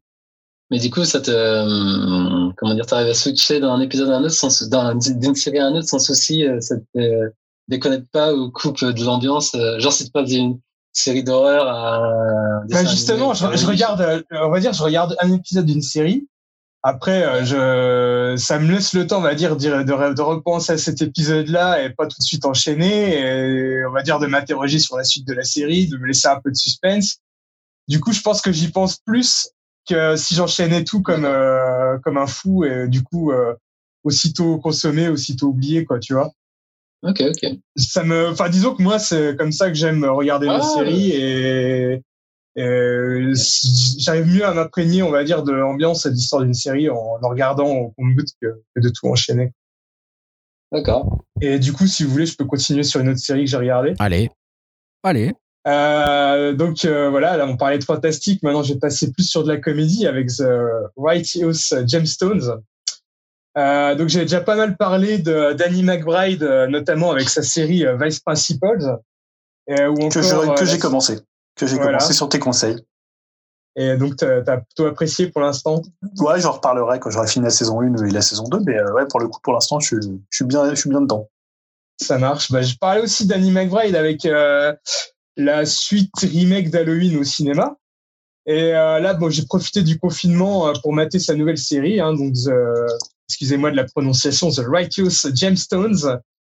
Euh, et encore une fois, c'est hyper cool. Alors la série parle d'une euh, famille de télé-évangélistes superstars et ultra riches aux États-Unis, hein, donc qui font des tournées aux États-Unis et dans le monde entier pour répandre la, bonne parole et qui passent aussi à la télévision.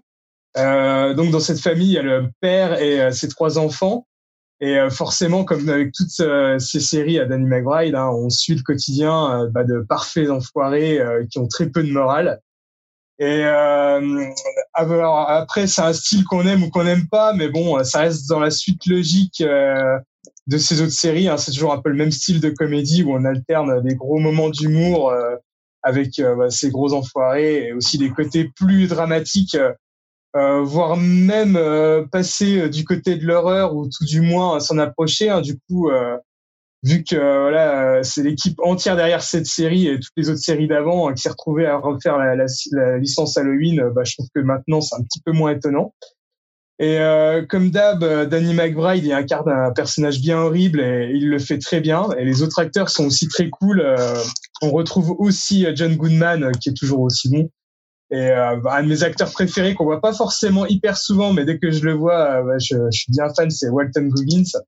Mm. Ah et euh, bah, surtout que ouais, les tous ces personnages, ils sont bien dingues, euh, ils sont tous aussi fous euh, les uns que les autres. Et chose rare aussi pour une série comique, je trouve que la, la réalisation est super soignée, c'est vraiment agréable à regarder. Et la saison est assez courte et au final, on n'est pas loin de se retrouver devant un film on va dire avec d'une durée de 5 heures environ si on met tout euh, bout à bout. Donc euh, voilà, bah, si vous êtes déjà fan de Danny McBride, hein, je pense que euh, vous avez déjà dû voir la série, mais bon, si vous voulez découvrir son univers, je pense que cette série, ça peut être une bonne porte d'entrée, surtout que la saison 1 se termine, enfin l'arc est vraiment terminé. J'ai entendu dire qu'elle allait avoir une saison 2, mais je pense que ça aurait pu se conclure comme ça. la saison 1 se suffit à elle-même. C'est disponible sur quoi, rappelle-nous? C'est sur OCS. Julien, ouais. Ouais, euh, j'avais une petite question parce que justement, moi, euh, Danny McBride, je le connaissais juste par des apparitions euh, dans, dans pas mal de films liés un peu à la galaxie Judah Pato. Et là, avec Vice Principal, je l'ai découvert en, personnage principal et notamment dans Vice Principal, il a vraiment le rôle principal, plus d'ailleurs que, que Walter Mullins pour le coup, que Todd Woodwitz. Et là, tu disais, ouais, il joue un enfoiré, mais en fait, dans Vice Principal, il joue aussi quand même un beauf, quoi. Est-ce que là, c'est la même idée d'avoir un type un peu euh, bah, du front, un peu misogyne, un peu. Ça euh, aussi. Ça aussi. Bah, que, ça, que, ça, que, ça, soit dans cette série-là ou sa première série euh, euh, où il interprète Kenny Powers, où voilà, c'est. J'ai l'impression que son délire, c'est vraiment d'explorer toutes les facettes. Euh, Enfin, des, des plus, à la fois des plus gros beaufs et des plus gros connards de la planète. Quoi. Après, à chaque fois dans un dans un univers différent, mais bon, on retrouve quand même les, les toutes les facettes du connard possible. Le malin, c'est qu'il le fait toujours avec une sorte de, de, tendresse quand même. Quoi. Il y a toujours un côté euh, attachant. Tu, tu les détestes, mais tu les détestes toujours euh, avec un, un peu quand même de respect ou du d'humanité. quoi. Enfin, il y a un côté, euh, t'as envie de voir la suite. Quand même. Ouais, ils sont touchants. Ouais. et, ce qui est fort dans sa dernière série, c'est que pareil, des fois tu sens que les personnages ont des fois quelques petits moments de rédemption, ce qu'il n'y avait peut-être pas forcément dans les deux autres séries. Où là, ils, arrivent quand même à, des fois à prendre conscience que c'est, vraiment les, pires enfoirés. Et ils essayent de s'améliorer, mais ils ont beaucoup, beaucoup de mal à le faire. Et, euh, ce qui les rend peut-être encore plus touchants que dans les deux autres séries. Quoi. Non, non, franchement, euh, ça m'a encore mis une, une grosse claque. Hein. C'est sur OCS. Je sais pas si. Donc, Julien, t'as dit que tu reviendrais sur euh, Danny McBride euh, un petit peu plus tard quand tu aurais fini. Euh, Vice principal, tout ça, c'est sur OCS aussi, je crois. Aussi, Vice principal. Julien, justement, je te laisse la parole. je sais pas si tu avais un autre conseil. Alors c'est pas vraiment un conseil, mais c'est une petite news puisqu'on avait parlé de, on parlait de Netflix tout à l'heure euh, avec Lock and Key. Et en fait, alors, je sais pas si c'est une polémique, mais euh, là on a appris ces derniers jours que euh, Netflix et MK2 avaient signé un accord en fait pour diffuser sur la plateforme euh, bah, tout le catalogue MK2. Donc le catalogue MK2, c'est un catalogue qu'on va qualifier plutôt de, euh, de film d'auteur. Donc euh, on va évidemment avoir du François Truffaut, du Chabrol, du Lynch, du Kieslowski, qu'est-ce qu'il y a d'autre? Il y a du Charlie Chaplin. donc Évidemment, on a souvent parlé ici du catalogue de Netflix, qui était un catalogue, à mon avis, assez faible en termes de, de, de, de classiques de cinéma. C'est-à-dire que si tu cherches des films en deçà des années 90-80, bah, c'est un peu compliqué de trouver des choses. Et euh, là, alors moi, j'étais très content de voir les films MK2 débarquer sur Netflix, parce que d'ailleurs, comme je, le disais euh, avant, quand on parlait des, euh, de OCS ou de Disney+, je trouve que Netflix, techniquement, c'est une très bonne plateforme, euh, que ce soit la qualité de l'image ou que ce soit la qualité du son. Donc voilà, moi, je suis très content de voir débarquer ces films-là, mais j'ai quand même constaté que ça avait fait grincer quelques dents que bah, Netflix, qui est aujourd'hui un peu le grand méchant loup, à la fois contre le cinéma, dans les services de streaming, puisque bah alors il y a toujours ce truc qui revient comme quoi ils payent pas leurs impôts en France, comme quoi ils finalement euh, mettre du Truffaut, euh, du Lynch, euh, du Kislovski en même temps que de mettre la Casa del Papel, ça semble être un problème pour certains. Il y a notamment aujourd'hui une, tribune qui est parue dans Libération. c'est une tribune. alors c'est en fait c'est c'est dans la, la, newsletter de, de Libé où euh, il y a, je, je sais pas comment qualifier ça, ouais, oui pour le coup c'est vraiment une tribune, je crois que c'est souvent dans leur, leur, la partie rebond où euh, j'ai oublié son nom d'ailleurs, je vais quand même essayer de le retrouver parce que c'était voilà c'est là, euh, c'est euh, Leilo Jimmy euh, Batista qui a fait un article qui s'appelle ah, Faut-il seulement se réjouir de l'arrivée de la cinéphilie sur Netflix, qui est un alors qui est déjà un titre à la con quand même, hein, on peut le dire. Enfin, honnêtement, euh, t'as envie de te dire, on te, on te, on te soumet une possibilité d'accéder à des films. Euh, enfin, et tu te plains. Je, non, mais je, bon, bref, on va en reparler. Excuse-moi. Ce qui est étonnant, c'est que les gens ils parlent en fait du moment où, quand il était jeune, euh, grâce finalement au service public, il arrivait à voir des films euh, bah, qui n'étaient pas forcément des films qu'on voyait euh, partout. C'est-à-dire que tu pouvais voir des westerns, tu pouvais voir du Fritz Lang, tu pouvais voir du Todd Browning, tu pouvais voir des tonnes de films comme ça quand tu avais 10 ans. Et maintenant, bah, finalement, d'amener ça sur Netflix, c'est ouvrir, on va dire, presque la, la, cage du grand méchant loup et que ton, ton Truffaut, bah, finalement, il va être juste là comme à part pour euh, quelques cinéphiles comme ça qui vont se gargariser ou qui vont s'enorgueillir de trouver des, euh, des euh, ce, ce, genre de film sur leur sur leur plateforme et que finalement pour les gens bah, qui n'aiment pas vraiment le cinéma, qui seraient pas cinéphiles, ça va finalement servir à rien et ça va être perdu parmi, comme je disais tout à l'heure, la Casa del Papel et ce genre de choses. Donc je trouve que c'est une, une tribune un peu un peu facile, un peu presque méprisante en fait pour pour la forme de cinéphilie. J'ai presque l'impression de me retrouver dans les années 80 où avait les gens qui étaient euh, les amoureux des cinémas d'art des essais et les autres qui étaient euh, en VHS à regarder du Stallone, du Schwarzy euh, ou du Bronson ou du elle, est, elle, est, méprisante pour le pour le mec est misanthrope hein, même. Enfin, je, je trouve qu'il a une façon de considérer les gens qui est, qui est quand même assez peu. Enfin, il, voit pas très loin, il voit pas beaucoup plus loin que le, bout de son nez, justement en essayant d'opposer la Casa del Papel à une sorte de cinéphilie respectée, en, en presque en s'indignant que la cinéphilie, euh, voilà, que les films euh, respectables euh, côtoient des choses qui apparemment le seraient moins, en tout cas dans son esprit. je, je sais pas ce qu'il essaye de faire, je sais pas exactement comment il perçoit les gens autour de lui. Je me suis vraiment dit, moi, en lisant ce truc-là, ce mec est un misanthrope fini parce que, en gros, il déteste les gens parce qu'il les voit que comme des gens qui sont capables soit d'aimer les bons films et de se faire pigeonner parce qu'ils vont sur Netflix parce qu'ils vont voir les bons films, soit comme des gens qui aiment pas les bons films et qui sont des gros cons et des gros pigeons de toute façon. Donc je me suis dit, bah, le mec a peu d'espoir globalement et, et il peut pas éventuellement anticiper ou avoir le, la joie de se dire euh, que peut-être bah non ça fera découvrir des films ou qu'au contraire on peut aussi aimer les deux hein, tout simplement. Mais, euh, mais tu vois ce, ce, veut, quoi ce qui est paradoxal, c'est qu'il présente euh, la cinéphilie des années 80 comme euh, finalement quelque chose d'hyper ouvert, où tu pouvais à la fois euh, voir des films grand public et voir des films hyper hyper pointus et, et d'arrêt d'essai. Et finalement, là, c'est la même chose aujourd'hui. C'est-à-dire que tu, si, si, une plateforme te propose à la fois du Truffaut, du Lynch, et que en même temps, tu peux regarder autre chose, tu vois, je, bah, pensais plus qu'il y avait encore des gens qui pensaient une cinéphilie. J'ai l'impression que l'arrivée, enfin, l'expansion énorme de Netflix fait qu'aujourd'hui, à la fois dans le milieu du cinéma français, à la fois dans le milieu de la critique française, il y a comme ça une défiance euh, envers la plateforme, quoi, que je trouve étonnante en fait. Il y avait un peu un truc, ça, ça me rappelle un peu l'attitude qu'il y avait euh, un moment à l'arrivée de France 5, enfin pas, pas France 5, mais euh, du coup je sais plus quand, la cinquième quand c'était arrivé en France, mmh. Mmh. donc chaîne italienne de Berlusconi. Ah, la 5, ouais. Voilà, la 5. Et, et où, justement, les gens se disaient, ah, voilà, ça va être de la merde, intellectuellement, etc. Ils opposaient un petit peu le service public à ça. Je veux dire, ça, dans les années 80, il a beau se dire que lui, il regardait des Lynch, etc., et qu'il découvrait tout ça, c'est très bien, mais il y avait aussi les Louis de Funès et les bronzés et les machins et tout ça existait et coexistait. Et comme tout va coexister là sur Netflix, que ce soit sur Netflix ou OCS d'ailleurs, en général, plus l'offre est tendue, plus ça te permet d'en découvrir. Donc je, je vois pas le, le problème dans ça. Je vois pas où il trouve un problème exactement. Je suis un peu comme toi, je comprends pas trop. Je sais pas les autres là. Il y a Odim, si vous avez lu cette tribune ou pas. Ah, non, j'ai pas lu, mais après c'est bizarre. euh, il était intervenant dans nos ciné. Il avait pas l'air euh, assez, euh, comment dire, clivant ou euh, assez fermé, comme vous, Ouais, bah après, je pense- C'est Je bizarre. en pense fait. que la, la tribune aussi, c'est un, c'est un exercice de style où tu, bah, tu, tu rentres un peu dedans. En fait, tu te donnes ton avis, tu t'essayes un peu de, de faire bouger les consciences. Donc, je pense que peut-être que le, le papier il est aussi un peu surjoué. Euh, Ouais. C'est souvent quand tu t'exprimes en ton propre nom, quand tu fais une tribune, bah, tu, tu mets complètement le côté euh, euh, objectif de côté et tu, tu parles vraiment en ton nom. hein. Je pense qu'il faut le prendre comme ça aussi. Mais je trouve que ces arguments sont un peu paradoxaux entre le moment où tu dis qu'il y a une cinéphilie qui est hyper large et le moment où tu l'as réduit à la Casa del Palpel et à Netflix et, euh, et à des films qui vont être perdus parmi d'autres quoi. Ouais, Voilà. étonnant. Ouais.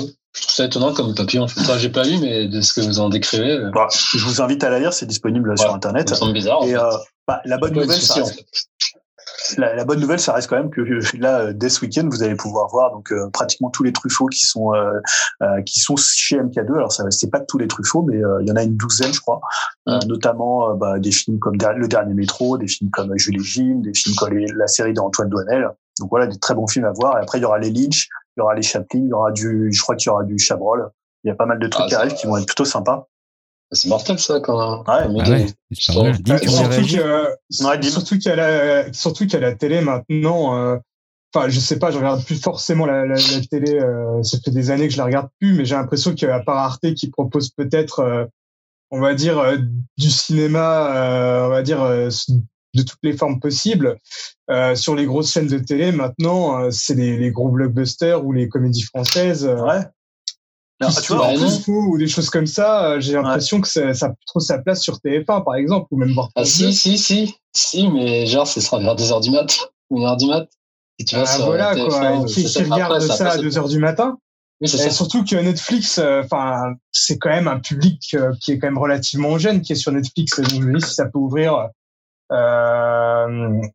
on va dire euh, tous ces films-là à un public différent qui les aurait peut-être pas forcément vus, euh, ça peut être aussi intéressant. Donc ouais, c'est c'est pas forcément très malin comme euh, comme tribune. Je sais pas, ouais, on dirait que c'est une position de gardien de, la, de, la, de ce qui est de la bonne culture et de se dire, oh mon Dieu, elle va aller se diluer dans la mauvaise culture, peut-être. Je, je, comme tu le dis, Julien, je pense qu'il faut mieux se dire que c'est l'exercice de la tribune qui a dérivé et que, euh, à force de vouloir produire une newsletter avec un avis tous les jours, forcément, dans le tas, il y a des avis de merde. Donc, euh, ça peut arriver euh, de, de mal maîtriser l'exercice. J'espère que c'est ça. J'espère que le mec pense pas sincèrement ça, en fait. Enfin, je serais étonné de, ouais, de, de, de retrouver, comme tu le dis, un peu ce genre d'avis euh, très euh, manichéen, quoi. Euh, là, moi, ça m'a surpris qu'il y a encore des gens qui, qui arrivent à penser ça. J'ai l'impression qu'on était sorti de, de cette Ouais. cinéphilie où on opposait en fait un peu les, les, les gens. Quoi. Mm.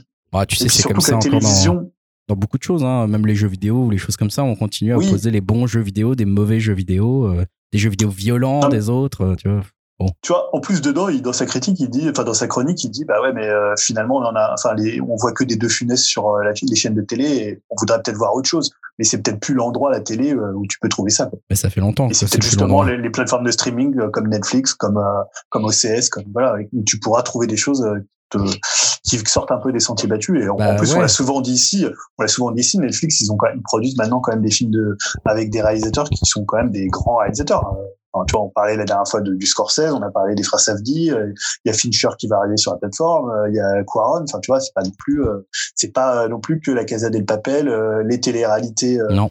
Avec des gens qui font, qui se découvrent dans le noir, tu vois, il y a quand même autre chose. On dirait, pas. on dirait qu'il se pose la question de l'utilité de la télé avec euh, quand même une bonne dizaine d'années de retard là-dessus parce que Ouais, euh, moi ça fait enfin comme le dit Dim, je pense que ici tous euh, euh, ça fait un peu plus de presque dix ans, ouais, je dirais qu'on regarde plus du tout la télé ou qu'on a vraiment abandonné ce média. Enfin là, je parle pour Dim et moi, je sais pas trop. Toi, Julien, et Yao, hein. ouais, c'est ça, une dizaine Ouais, d'années ouais, qu'on la regarde plus.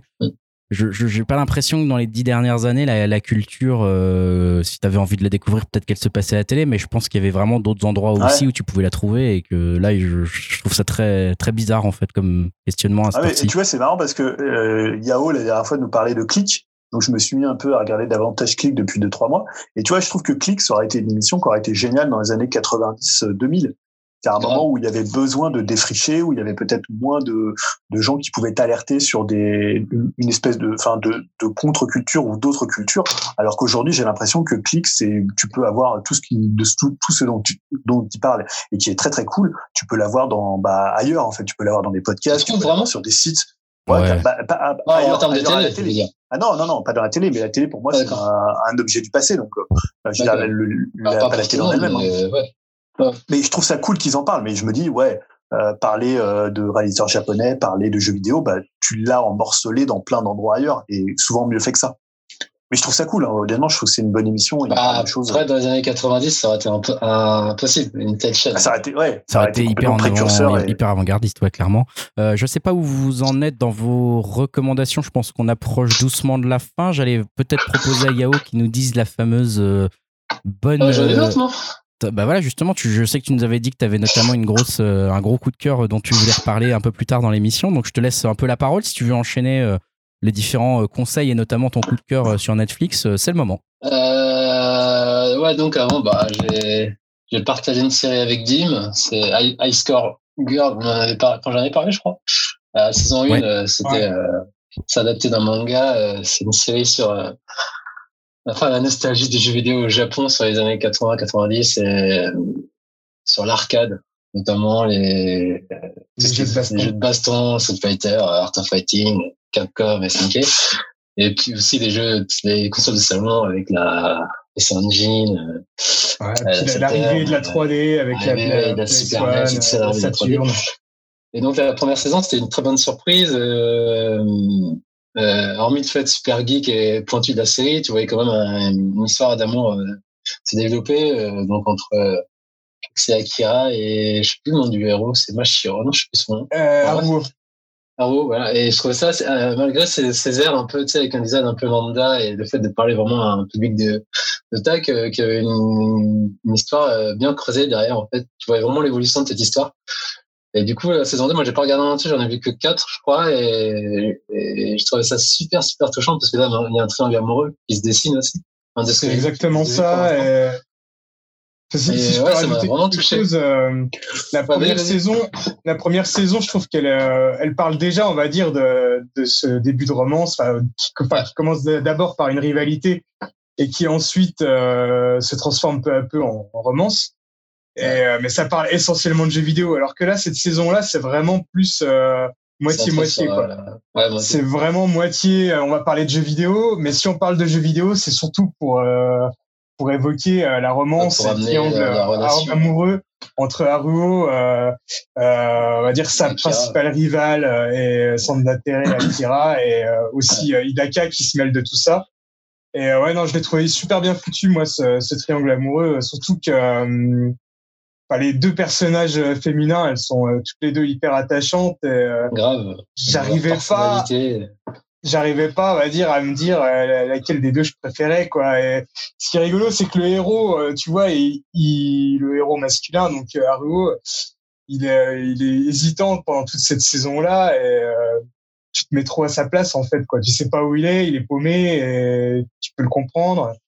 Et il se réfugie d'un côté, donc il pense qu'à ça, et de l'autre côté, bah, pour un peu oublier, il, se réfugie à fond dans les jeux vidéo. Et donc, euh, par ce biais-là, on peut aussi voir encore plein de, de nouveautés euh, de jeux vidéo de l'époque. Et donc ça, c'est plutôt sympa. Et il fait toujours le parallèle aussi entre sa vie et les jeux vidéo. Ça, c'est vraiment génial. Ah, bah, ouais, tu vois Guile dans le fond, euh, des personnages de Final Fight et tout. Non, non c'est vraiment, j'aime bien le côté très pointu. Ça, ça parle vraiment, euh, du coup, euh, à notre génération quand on a découvert ces jeux. Et tu vois le Japon aussi, comment c'était avec l'arrivée des jeux et tout ça. ce qui est cool, c'est que c'est à la fois pointu, mais je pense que quelqu'un qui est pas fan de jeux vidéo, je pense que ça pourrait lui plaire quand même. Ouais, ouais, justement. Et donc, du coup, là, j'ai pas tout regardé. Là où je m'étais arrêté, c'est vraiment, une, je trouve, je sais pas si t'en rappelles, ben, c'est notamment avec tu dis que la, euh, la blonde, on s'en souvient plus de sa roue, tu disais Non, c'est pas roue. Euh, euh, Hidaka. Hidaka. Bah, la fameuse scène entre tous les deux, une scène assez Mhm. importante, tu vois. Et je trouvais ça, même pour une série jeune, je me disais, ah ouais, c'est ils vont loin quand même en termes de dialogue. Et c'est simplement de série japonaise, tu vois, dans les relations d'habitude, c'est vraiment du, du Ouais, non, tout. Et là, c'est vraiment assez cash et assez direct. Et je trouvais ça, surtout, c'est censé se passer dans les années 90, tu vois, t'es là. Ouais, c'est, bien travaillé, en fait, c'est bien pensé. C'est hyper bien foutu comme série. euh. Je peux Greg, tu Ah, rajouter quelque chose? Non, je voulais simplement demander justement au niveau parce que ce qui m'avait surpris dans la première saison, c'était notamment la- l'avancée assez rapide dans le temps parce qu'il pouvait se passer d'un coup un saut de plusieurs mois entre deux épisodes et il y avait des nouvelles consoles qui apparaissaient d'un coup euh, entre deux épisodes ou des nouveaux jeux, euh, des nouvelles pro- des nouveaux progrès techniques. Est-ce que là du coup ça continue sur ce rythme et typiquement, je sais pas, on en est peut-être déjà Alors, à la entre la PS2 saison ou- 1, la, non, non, là, entre la saison 1 et la saison 2, il y a quelques années d'écart, parce que je crois que la première saison, si je dis pas de bêtises, ils étaient au collège, alors que là, ils, que là, ils ouais, sont alors que lycéens. là, ils sont, ils sont lycéens. Mais euh, on va dire que ça reste après dans la, la même, euh, le même gap de temps. Ça, ça, ça change pas, ça zappe pas comme la première saison, euh, plusieurs, plusieurs mois ou plusieurs Ils en semaines. sont où du coup niveau console à peu près dans l'histoire du, des Là, consoles c'est la Saturn. Saturn. la Saturn. Ouais. D'accord. Et je sais pas, j'ai pas du reste, mais moi, au début, là, il parlait de la Saturn. Euh. Alors après, euh, euh, ça parle surtout d'arcade euh, et moins de consoles Ouais. de salon. La première, dire, saison, ouais. ouais, ça parle peut-être plus de, de consoles de salon. Là, c'est vraiment sur, axé sur l'arcade à 100%. Bah, En plus, ils ont sorti des Fighting Vipers. J'étais, waouh, c'est trop bien. Ils ont sorti des vieux jeux et tout, euh, de baston, et j'étais trop content. Mais euh, ouais, non, non, j'ai hâte de, de, de regarder la suite. Moi, le seul bémol, c'est vraiment l'anime, euh, tu sais, en une sorte de cel shading en 3D. Là, j'aime pas du tout. Ah, ça, c'est ton, c'est ton côté technicien qui parle. Moi, ça me gêne beaucoup Ah oui, moins. euh, moi, j'aime, beaucoup le, le côté coloré et un peu euh, minimaliste, mais, mais bien fait. quand Ouais, même. mais je trouve l'anime très robotique. Et, bon, bon, vraiment, par rapport au sujet, après, du coup, tu pourrais te dire, quand tu vois ça, ouais, c'est cucu la praline, mais non, mais après, moi, c'est juste, euh, en termes de cara design, les personnages, euh, je m'emballe. Et après, le rôle de Akira, la fille, elle, m'éclate. La meuf, elle parle jamais, elle est taciturne, elle arrête pas donner des coups et tout, pour euh, exprimer. euh, C'est ça qui est génial. Ouais, ça, on l'avait pas précisé, mais Euh, le personnage d'Akira ne parle jamais. euh, a- en deux saisons, pas elle à elle a pas, ouais, elle a pas prononcé un seul mot en deux saisons, mais elle est hyper expressive. Et on Alors que pas de émotions. blablater, tu vois. Sa sœur, c'est Ouais. l'inverse, euh, elle est expressif et tout. Non, non, euh, vraiment, euh, j'ai hâte de la terminer, cette, cette, série. Et après, moi, c'est, j'ai terminé River City, euh, Grégoire. River City, euh, girl. Il va falloir que tu me dises comment on fait parce que moi je suis bloqué toujours, mais je crois que c'est.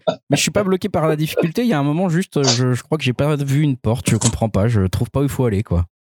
Et donc, non, c'est un petit euh, beat'em up à un, un hommage de Kunio-kun, euh, un série emblématique. Euh, L'auteur, c'est Kishimoto, euh, c'est le créateur de Double Dragon, notamment. Et euh, donc, ouais, non, ça fait le job. Tu vois, j'ai j'ai bien aimé faire le, le taf. En plus, tu dé- à la fin, tu débloques euh, Kunio. Parce qu'à la base, c'était les copines euh, de Kunio, un autre personnage. Tu, tu joues les copines et tu, en fait, t'es à la recherche euh, des deux mecs pendant tout, pendant tout, euh, le jeu. C'est- je trouve ça il y a des euh, passages assez drôles, notamment avec des protagonistes.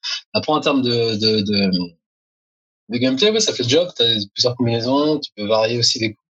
Donc, ouais, j'ai trouvé ça plaisant à faire et j'ai peut-être me plonger pour refaire des parties avec les autres protagonistes, en fait. C'est sympa aussi de pouvoir Donc, euh, non, recruter certains personnages au lieu de les. Tu sais, quand Ouais. t'as le choix de les achever, tu peux les recruter pour plus tard. Ça, c'est marrant.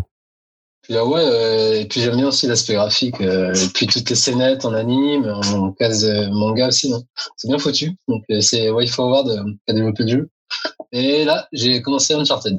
Et qu'il y a, je sais plus si on avait parlé, Sony, ils ont mis, ont fait euh, pendant le Covid- pendant le confinement la journée et la trilogie Uncharted euh, gratuit. Ah, c'est toujours disponible. Tu- on peut toujours le télécharger Ouais, pour ceux qui veulent jusqu'à Si, si, euh, si, c'est ça? Ouais, euh, donc, si- ouais, donc du coup, je me suis lancé dans Uncharted euh, et 14 ans après, après les autres, parce que je sais que je, je m'étais dit, ouais, je vais pas rentrer dans la hype, ça me saoule. Et, et en refaisant euh, bien d'après ça, posé sur le 1, je trouve qu'il a bien vieilli, en fait, en termes de gameplay, euh, même au niveau graphique. Euh, mine de rien, on a beau dire, Naughty Dog, c'est vraiment des, des artisans quand même en termes niveau technique, c'est- ils sont balèzes, quoi. Ils savent bien maîtriser la console et non, c'est toujours plaisant à jouer, un bon petit euh, pareil shooter entre guillemets euh, avec des ennemis à l'appel, tu shootes, t'avances, tu shootes, t'avances, et toujours avec euh, du what the, enfin, du what the fuck, des, des money shots quoi. Donc là, ça, du coup, j'ai peut-être, euh, que je t'avais dit le 2, je trouvais ça super cool, c'était un bon film popcorn, mais la fin, m'avait un peu déçu. Et là, du coup, euh, j'attends de voir ce que va me proposer le 1, mais j'avance tout en, tout en sachant que le 2 va être explosif, il va être un plus plus, donc euh, ça me motive à terminer le premier. Et le 3 n'ayant jamais fait, et je crois que tu avais des retours un peu euh, bof bof, dire, et puis même au niveau de la presse, le 3 il était moins bon. Euh, bizarrement, moi, c'est mon préféré, le 3. Voilà, ça dépend des gens. D'accord, ok. Enfin, ça Donc, ouais, non, euh, me, ça me fait passer un bon moment en fait, euh, donc euh, j'aime bien.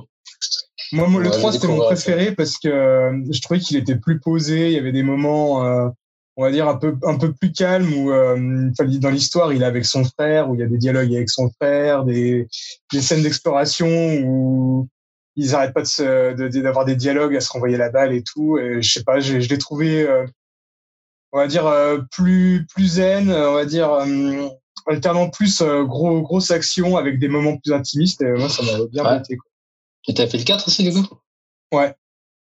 Je les ai tous faits, hein, le, le 4. Et, euh, je crois que mon deuxième préféré, c'est le, le spin-off, le Lost. Legacy, c'est ça? Lost Legacy, ouais. Il Ouais. est génial, Lost Legacy. Ouais, c'est mon préféré, je pense, aussi avec le 3. Bon bah j'attends de voir en fait, euh, je verrai bien.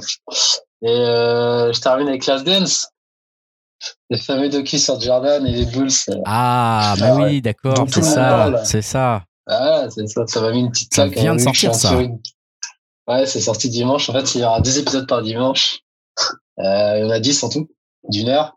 Euh, donc voilà, bah, ça raconte hein, euh, Jordan, hein, que dire, hein, un des meilleurs spor- sportifs tout court, de sa fameuse équipe des Bulls, euh, durant laquelle il a gagné six titres en NBA euh, entre euh, durant son prime et à, à- à- durant son prime après qu'il ait pris sa retraite et qu'il qu'il soit revenu et qu'il ait gagné des titres.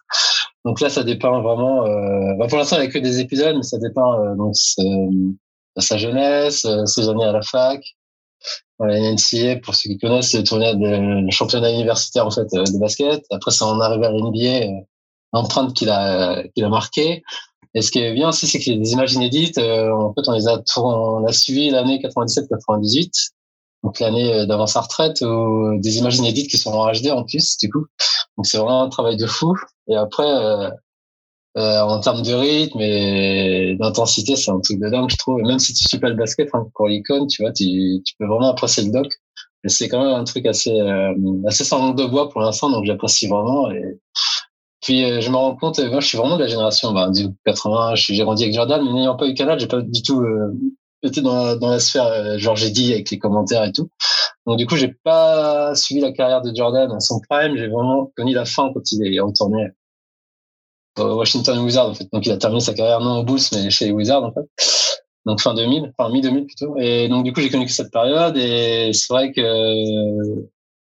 bah, il est considéré comme le meilleur joueur du basket euh, au monde et c'est vrai que là en regardant les deux premiers épisodes, je me dis ah ouais quand même le mec, euh, même si je j'étais convaincu de ça, mais je me disais toujours ouais non quand même euh, malgré ces années est-ce que ça va toujours être considéré comme comme on dit le, le goat, le goat pas time et ouais quand même.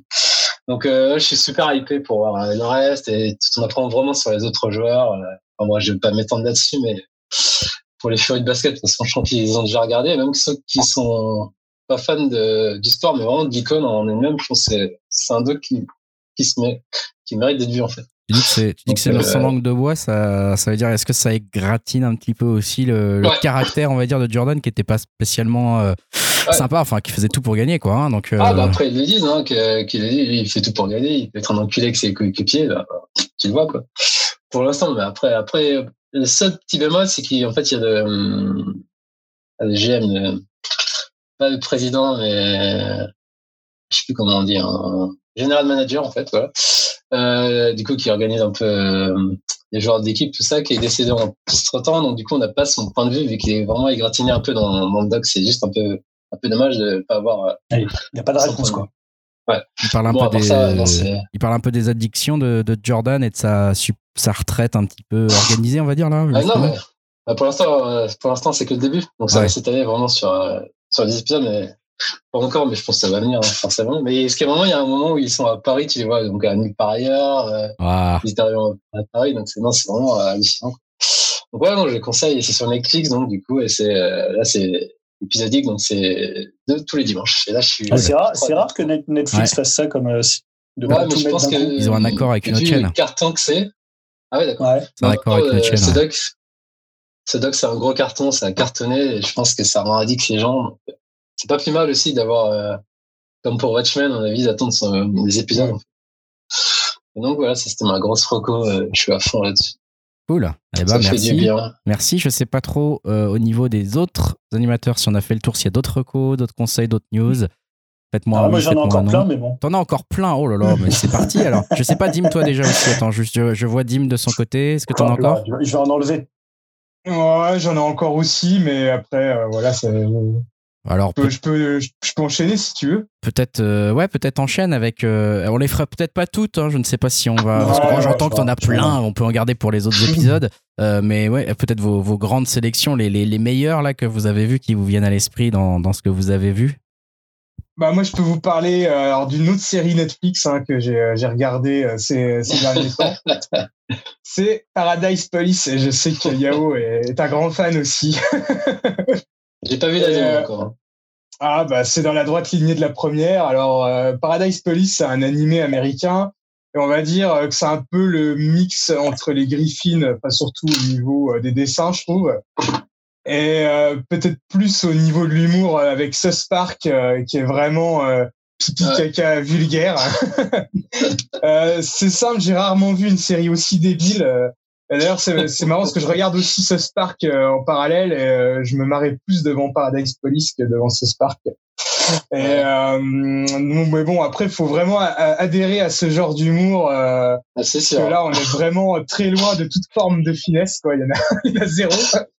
Et alors, euh, ça réinvente pas la formule hein, des séries que je viens de citer, mais euh, je trouve que ça fait carrément le taf. Il euh, n'y a pas un épisode où je me suis pas marré. c'est surtout grâce à une, galerie de personnages hyper barrés entre le, le chien policier accro, accro, à toutes les drogues et alcoolique, la nana ultra violente, le, le mec obèse complètement teubé, le vieux papy obsédé sexuel, le gang des rednecks bien glauques. Ah, il est bon celui-là. ah, les rednecks qui sont exceptionnels. Ouais, ils sont forts. Ouais. Et euh, enfin, la série, en plus, ce qui est cool, c'est que c'est pas qu'une série de sketch. Il y a aussi euh, une histoire avec un fil conducteur, avec euh, Il y a un cliffhanger dans l'épisode 1. Hein. Ah ouais, en plus, ouais. Bah, même avec la fin, de l'épisode, la, fin de la saison 2, tu verras. Bah, ça, ça amène une saison 3, du coup Ouais, ouais, ouais. ouais. D'accord. Et euh, voilà, on suit, on va dire, ces, ces flics complètement nuls euh, qui cherchent à stopper un trafic de drogue dans leur, leur petite ville de, de minable. Et euh, bon, c'est pas l'histoire du siècle, mais euh, ça permet de ne pas trop tourner aussi en rond et de se lasser d'une formule qui consisterait à enchaîner gag sur gag. Et euh, pour citer encore une fois ce Spark, euh, ça fait pas mal aussi référence à l'actualité. Alors notamment dans la saison 2, il y a un épisode sur le lancement de Disney+. Et euh, se fout bien de la gueule de, de, tout Disney en règle générale. Et j'avoue que ça m'a bien fait rire. cet épisode-là, pour moi, il est mythique. Donc euh, voilà, si euh, vous en avez marre de mettre en boucle les épisodes de South Park sur Netflix, hein, pour, voilà une bonne alternative, c'est Paradise Police que je vous conseille fortement. Et du coup, as, hum, tu penses que ça va être bien pour la saison 3 C'est pas un peu redondant là dans la 2 du coup par rapport à déjà là c'était bien. Euh, Il n'y a pas 15 000 épisodes, donc je trouve que ça va, ça, ça va quoi. Et même là, ils ont ils ont fait un crossover avec une, une de leur ancienne série euh, ah, c'est quasiment les mêmes personnages, mais sauf que c'est des gardes forestiers où euh, ils rencontrent les personnages là. Et euh, c'est une série qui a été annulée en 2015 ou je sais pas quoi. Et, euh, tu vois, il y a aussi des blagues méta comme quoi les personnages sont trop contents de revenir à l'écran. et nous arrêtent, ça fait 2015 qu'on les a pas vus, on a annulé, on va pouvoir revenir. Et les autres, non, fermez vos gueules, vous êtes là juste pour un épisode. Et euh, non, non, ils arrivent toujours à se renouveler, à sortir des nouvelles conneries, et même au niveau de l'histoire, à trouver des rebondissements. Ouais. Hein, qu'il y a encore un, un, bon petit rebondissement à la fin de la ah, série. Et c'est toujours non, franchement, Ouais, ouais, bah, euh, au niveau euh, violence, au niveau euh, blague de cul, ça va encore super loin, mais vraiment, j'étais mort de rire.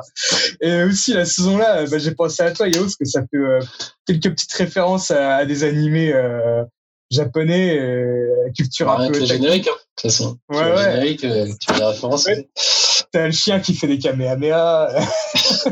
Ah, mais si, mais si, j'ai vu l'épisode. J'ai vu. Euh, l'épisode où ça fait la référence. Euh, ouais, j'ai vu. T'as toute une séquence qui se fout de la gueule de Dragon Ball Super. ouais, avec un dessin tout dégueulasse. euh, avec un, un, design tout dégueulasse. À mon avis, ça parle de. Il y a un autre épisode où il parle de My Hero Academia, j'étais mort de rire. ok. Ah, bah, c'est vraiment du lourd et ouais, ça veut plein de références à plein de trucs de la pop culture. Non, c'est très drôle. Ça, c'est Paradise Police, c'est ça, hein, sur Netflix. Deux Ouais. saisons, du coup? Ouais, Et a de 10 priori- épisodes chacun. Et a priori, une saison, une, série- une saison 3 en préparation. Et c'est bien con. Donc allez-y. Vous avez le Ouais, tampon là. C'est pas, c'est pas un spoiler, mais la fin de la saison 2 se termine par euh, la fin. Et puis après, euh, a. Non, on déconne. Très old school, hein, euh, comme humour. Euh, Julien, de ton côté, tu disais que tu avais plein de recos. Je te laisse choisir. hein. Ouais, c'est euh, bah, la dernière fois j'avais parlé de Ori the Will and the Wisp que j'ai fini, donc je cherchais un nouveau jeu euh, à squatter et donc il y avait Attends, pas attends, attends, pro- attends, attends, attends. Attends, Ouais. alors, là, il- alors, t'en penses quoi alors? Ah, mais j'ai adoré, euh, je vais, enfin, ce que j'avais dit la dernière fois sur 7-8 heures, là, je l'ai fini en 22 heures à 100% et euh, j'ai trouvé ça très supérieur, très supérieur au 1. En fait, je trouve que c'est la Ouais. version du 1, mais parfaite. Euh, alors après, je comprends qu'on préfère du Hollow Knight, euh, mais moi, c'est un jeu euh, que j'ai vraiment adoré faire. Euh, un peu comme j'avais adoré faire God of War. Je trouve pas forcément que ce soit le meilleur jeu de l'année, mais je trouve que tout est vraiment très très bien fait. Tu prends un plaisir à chaque instant et euh, voilà. Et du coup, tu vas te faire en difficile ou non, là, je l'ai fait à 100%, euh, c'est-à-dire j'ai fait toutes les zones, mais je le Ouais. rattaquerai pas forcément pour le coup en difficile. Ok. Euh, donc pour le coup, j'ai cherché d'autres jeux parce qu'il y avait des promos sur Switch euh, là jusqu'à dimanche, avec beaucoup de jeux quand même pour une fois qui étaient aux alentours de 1 euro, de 99 centimes, voilà, plein de jeux, euh, plein de jeux pas très chers. Donc j'en ai acheté 5-6. Et évidemment, je suis retombé euh, sur euh, comment ne, ne pas parler de The Witcher, que ce soit la série, le jeu vidéo. Et donc j'ai acheté La musique. euh, Dans musique, Witcher. voilà. Et euh, donc, euh, tu peux trouver sur Switch, mais il est aussi disponible sur PC et sur PS4 et même, je crois, sur Xbox. Euh, Thronebreaker The Witcher Tale. Donc, qu'est-ce que c'est? Donc, c'est toujours un, jeu CD Projekt Red et c'est un jeu solo de Gwent, hein, puisque le Gwent, pour ceux qui ne connaîtraient pas, euh, c'était en fait le jeu de cartes qu'ils avaient incorporé dans Witcher 3, qui était un jeu vraiment de taverne et qui euh, représentait plusieurs missions à l'intérieur de The Witcher, c'est-à-dire à la fois trouver les cartes des différents decks, des différentes factions, donc de Skellige, euh, des Nilf- de Nilfarg. Il y avait, euh, je crois, quatre factions. Et euh, ils en avaient fait presque une petite campagne solo. Il y avait un tournoi. Et donc, depuis, ils avaient sorti Gwent, euh, qui était plutôt un free-to-play, notamment pas mal de PvP, que moi, j'avais pas du tout trouvé intéressant. Et là, c'est vraiment le jeu de Gwent dont je rêvais. C'est-à-dire, c'est un jeu solo. Ça dure une trentaine d'heures, je crois. C'est vraiment très, très long pour un jeu qui vaut euh, 10-20 euros. Moi, je l'ai payé 10 euros, mais de base, il est à 20 euros, mais il est très, très souvent en promo. Et en fait, tu vas incarner donc la reine Mev, euh, qui est pas du tout dans Witcher 3, mais qui est présente dans les euh, dans les, les romans de, de Sapkowski, euh, et qui en fait la, la reine de la de la de, de la, alors, je sais pas si c'est une, une région ou euh, voilà, je sais pas comment il dit ça, une région de la Lyrie et de Rive, donc de Rive d'où vient euh, évidemment Geralt, euh, Geralt de Rive. Et en fait, là, tu vas combattre les, les, Nilfar, les, les Nilfgaardiens, pour le coup. Euh, donc, toujours, euh, bah, évidemment, euh, l'empire de Nilfar qui essaye d'étendre son, son emprise sur les autres euh, peuples. Et en fait, ce qui est super sympa, c'est que, si, alors, c'est vraiment un jeu pour lequel faut aimer le Gwent. Hein. Si t'aimes pas le Gwent, euh, je pense qu'il faut lâcher l'affaire. Donc, si t'as pas aimé le Gwent dans, dans Witcher 3, tu aimeras pas forcément euh, ce jeu-là. Par contre, si t'es passé un peu à côté du Gwent, c'est un bon, bon point pour s'y mettre parce que finalement, c'est pas tellement basé sur euh, ton deck. C'est vraiment euh, ton deck, il est important, mais contrairement à d'autres jeux de cartes, tu vas pas passer ton temps à le retoucher ou à essayer de l'améliorer. Euh, parce qu'en fait, c'est vraiment du jeu solo et euh, il va y avoir des parties notamment qui sont presque du puzzle game où tu vas devoir utiliser les bonnes cartes au bon moment, où tu vas avoir des cartes fixes, tu vois par exemple 6-7 cartes, et tu vas devoir, euh, avec les spécificités particulières de tes cartes et prendre en compte les spécificités des cartes de l'ennemi, réussir à trouver la solution. Donc tu as plein de petits puzzles comme ça. Il y a rarement en fait des parties de, de Gwent qui durent euh, trois manches ou deux manches gagnantes. C'est vraiment des parties souvent en une manche.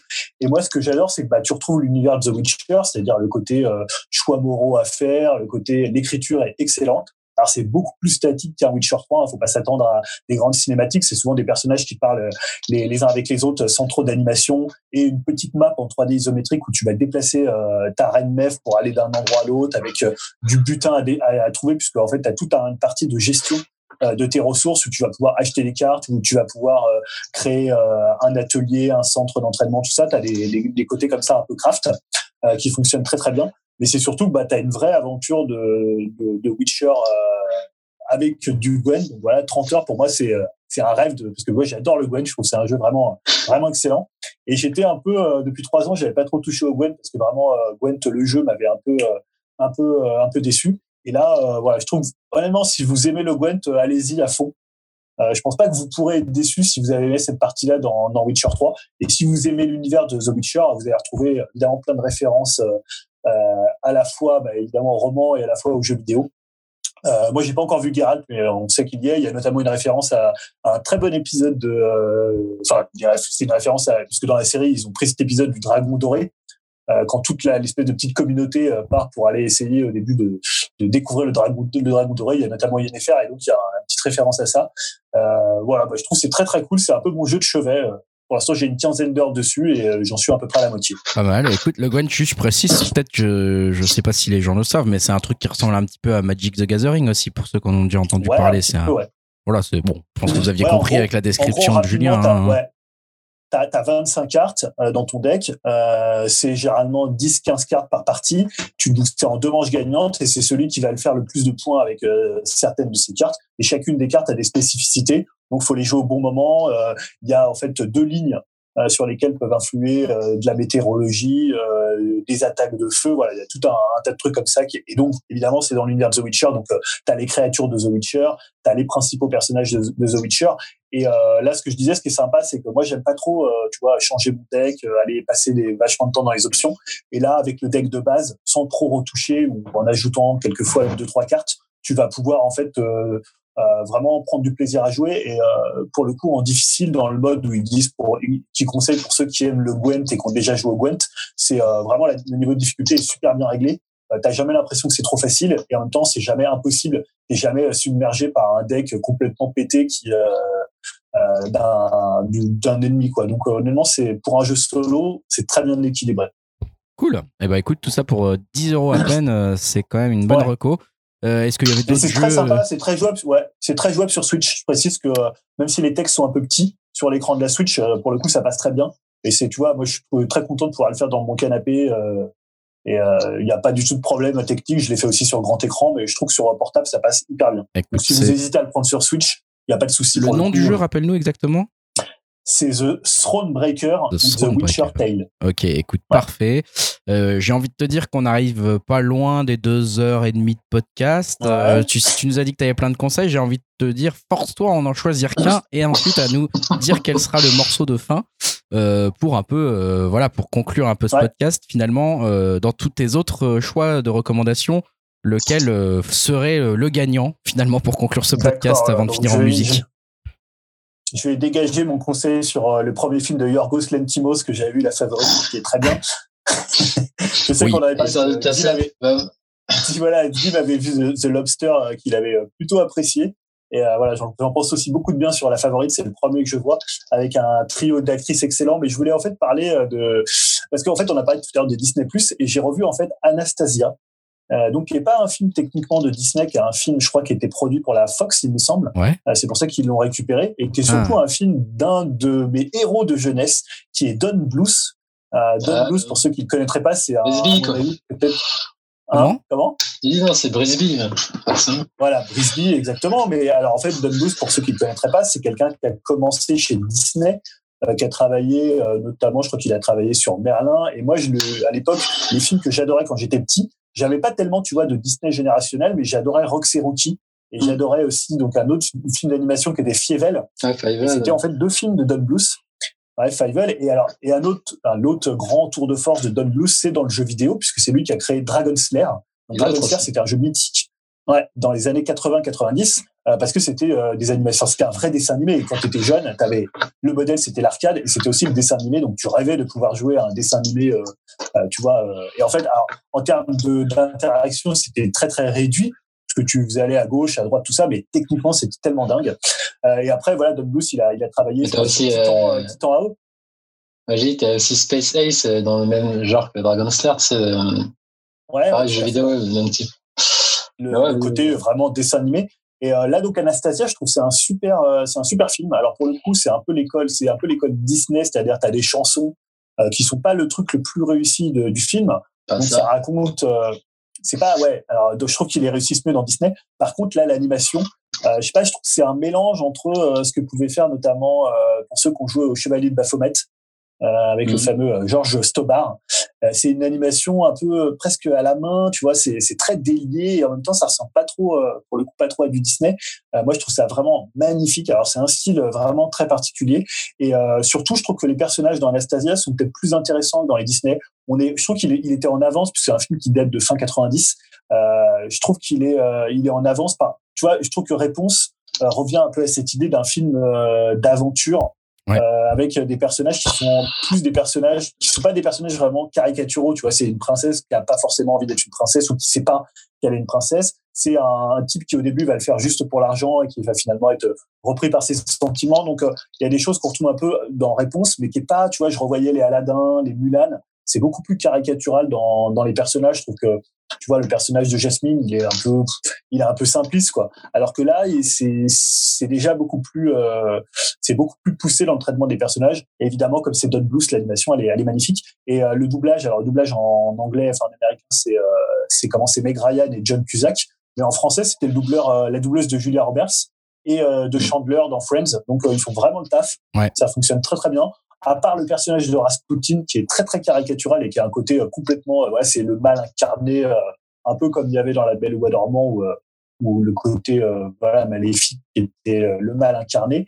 Mais sinon, les deux personnages fonctionnent très très bien et en plus il y a un contexte historique puisque c'est donc les Romanov, c'est la dernière des Romanov avec la grand-mère. Donc il y a la fuite de la Russie de cette époque-là, des années 1916-1917. Donc même historiquement, c'est un film qui est hyper intéressant. Voilà, je veux dire à part les chansons qui sont pas inoubliables. Euh, pour le coup, euh, c'est un super film à, à revoir sur euh, sur Disney Plus si vous l'avez pas vu. euh, coup. Ah bah voilà. Du coup, ça, c'est c'est bien vieilli que ça, l'anime. alors. Ah. il nous a Comment? Non, je disais, ça a si bien vieilli que ça, l'animation. Moi, je sais qu'à l'époque, quand j'ai vu, euh, j'étais ultra mitigé. euh, Justement, j'étais fan de Don Bluth et Ouais, je pas de marbre. c'est- euh, ouais, c'est- c'est le style. hein. Après, il y en a qui, il y a des gens qui, qui aiment pas particulièrement. Moi, je trouve ça hyper beau. Je trouve ça hyper. Enfin, on voit plus ce genre d'animation. Donc, euh, après, je comprends que ça puisse un peu paraître vieillot pour certains, mais euh, Ah, je me coup, je quand même animation qui était. encore très, très au- Je me souviens que c'était une animation au top hein, quand même, Anastasia. Je me souviens encore l'avoir Ah vue oui, au cinéma. Euh, je me souviens notamment de l'animation du visage, euh, des yeux et des cheveux de la- de l'héroïne qui était quand même euh, assez dingue et sur lequel il y avait vachement d'efforts par rapport à justement le, le moment où on était Disney euh, à ce moment-là qui, qui était un petit peu plus en difficulté, enfin peut-être pas en difficulté exactement à ce moment-là, mais il commençait à y avoir un petit peu des remarques et de la concurrence, hein, puisque justement c'était un des premiers euh, dessins animés euh, concurrents vraiment des Disney annuels euh, qu'on avait à l'époque. quoi. Écoute, Eh ben- oui, Yao? D'ailleurs, j'ai j'ai peut-être dire une connerie, mais je crois que, encore une fois, Ryan Reynolds a réussi à. je crois qu'il va adapter Dragon's Lair en, en film, si je dis pas de bêtises. Et Ah ouais? Don Bluth, il galère pour faire un long métrage Dragon's Lair. Donc, je crois qu'il y a des news là-dessus. Il y en a qui commencent à dire ah, merde, encore Ryan Reynolds qui est associé à un, un truc assez culte. euh. Quel gros geek celui-là. Je sais pas, allez, Il checker là-dessus. sous ça, lui. Et voilà, enfin bref. Donc, c'était une, news un peu chelou. quoi. je sais pas ce que ça valait euh, Titan AE. là. J'avais jamais vu ça. Bah, moi, pareil, quand je l'ai vu, pour moi, c'était du. Il y avait trop d'inspiration Nadia derrière. euh, Donc, Nadia par les Gainax, euh, série japonaise. Et Ouais. je trouvais pareil. Euh, bah, c'était, c'était du- là où Disney cherchait, je trouvais, j'ai trouvé un peu raté le film. Après, techniquement, Ouais. c'est, bah, c'est du Don Bluth, mais après, je trouve, euh, dans le fond, c'était bof, bof. Et j'aurais du mal à le revoir, je pense, euh, maintenant. Mais pour moi, c'est vraiment du sous Nadia.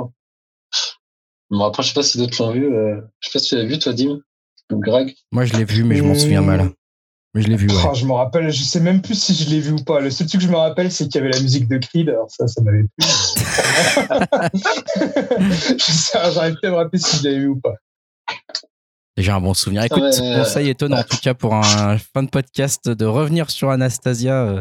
Ça fait un petit peu Attends, c'est, c'est, c'est, c'est de, c'est des conseils pointus de, Julien Non, l'artiste. c'est- Et c'est l'artiste. surtout pour mettre en avant, euh, en avant Don Bluth, quoi, qui est, qui est quelqu'un qui, m'a- qui a vraiment marqué ma jeunesse, parce que moi, j'ai pas de Disney générationnel. Moi, je suis ni le roi lion, enfin, je suis la Belle et la Bête, mais sur le tard. Et je suis pas le roi lion, je suis pas, je suis pas Aladdin. Enfin, tu vois, il y a toujours les gens, ils ont un peu un Disney Aladdin. générationnel. Aladin, mec. Aladin. Voilà. Il Voilà. aime pas les mots, de toute façon. Voilà. Non, mais voilà, moi, j'ai, j'ai, j'ai- euh, quand j'étais plus jeune, on regardait pas tellement de Disney, en fait. Donc, euh, dans ouais, les années ouais. Et 90. voilà, ouais. Et On- regardait. Truffaut, on regardait euh, voilà, la nouvelle vague, tout ça, les Chaplin. On regardait des, on regardait les Charles Bronson et des Belmondo. Alors, on était vigilants de nous, tu vois.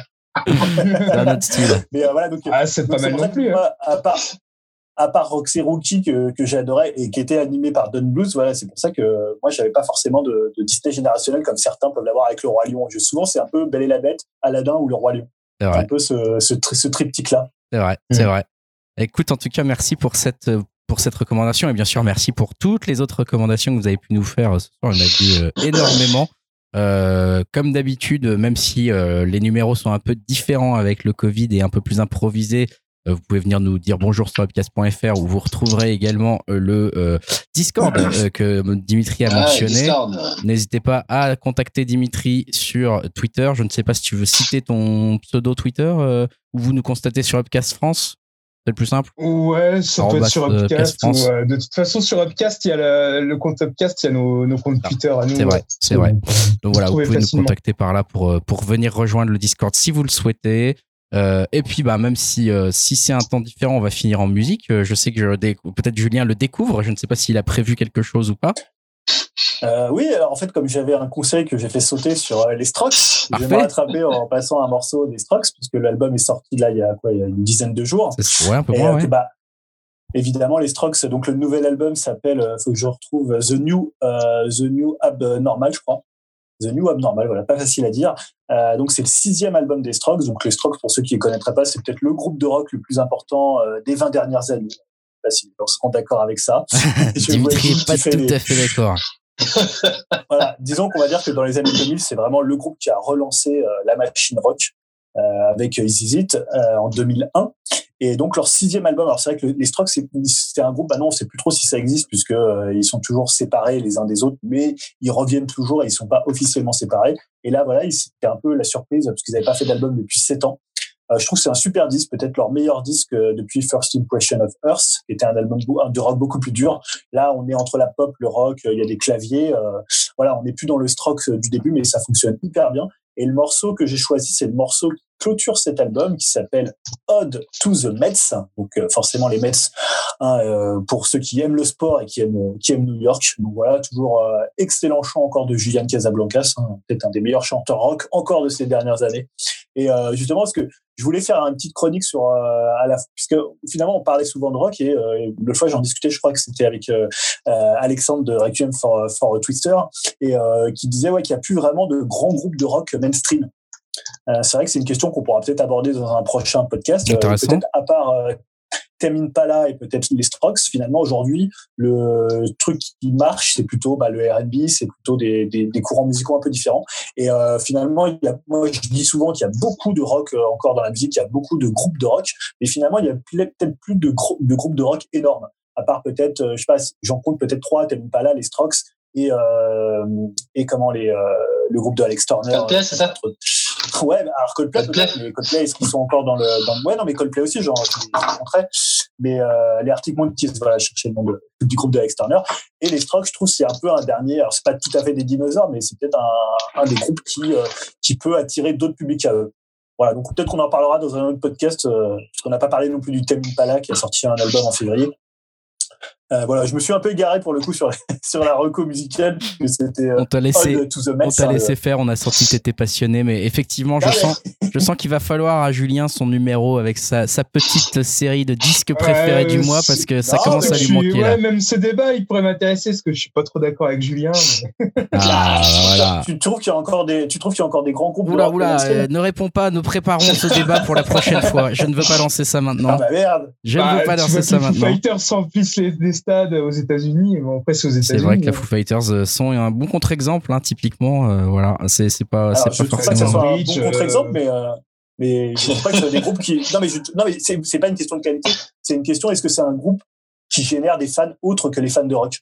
Voilà, c'est juste ça pas sûr que les Strokes non plus. Au, hein. niveau de l'université, ouais, ouais. Fighters, ouais. Je suis pas sûr que les Strokes fassent le, le tour. Bon, bref, j'ai dit qu'on ne rentrait pas dans le débat maintenant. C'est trop tard. Vous préparez ça, pour, voilà, pour préparer vos copies pour la prochaine fois. On aura ce débat comme ça, ça fait un peu de, de teasing pour les gens qui nous écoutent et qui auront envie d'avoir l'avis euh, passionné de Julien et l'avis euh, passionnant euh, des autres. ouais, Exactement, voilà. On fera ça dans le prochain. on fera le débat dans le prochain podcast confinement, confinement numéro 3. Euh, en attendant, on espère que voilà, on vous dit euh, tenez bon. Euh, on espère que dans toutes ces recommandations, euh, vous aurez trouvé votre bonheur pour vous occuper euh, dans les moments où il y a moins de choses à faire. euh, voilà. Et puis, bah, n'hésitez pas si vous avez un peu le temps euh, à venir euh, me vendre des des navets sur mon île, à venir acheter, euh, filer des roses d'or, hein, c'était par ici. Et puis sinon, à venir sur upcast.fr et sur le Discord pour parler avec nous. Euh, J'ai envie de dire salut à tous. Salut. Salut. Salut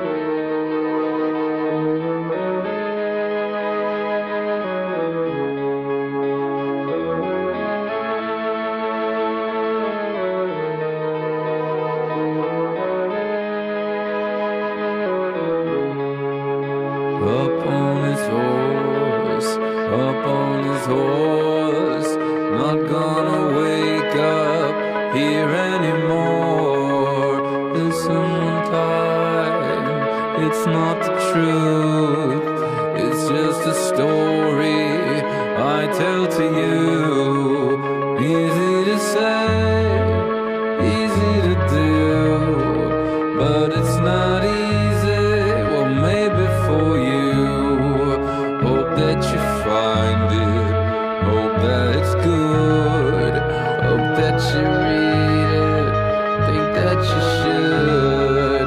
Cut to some slack as he sits back, sizes you up,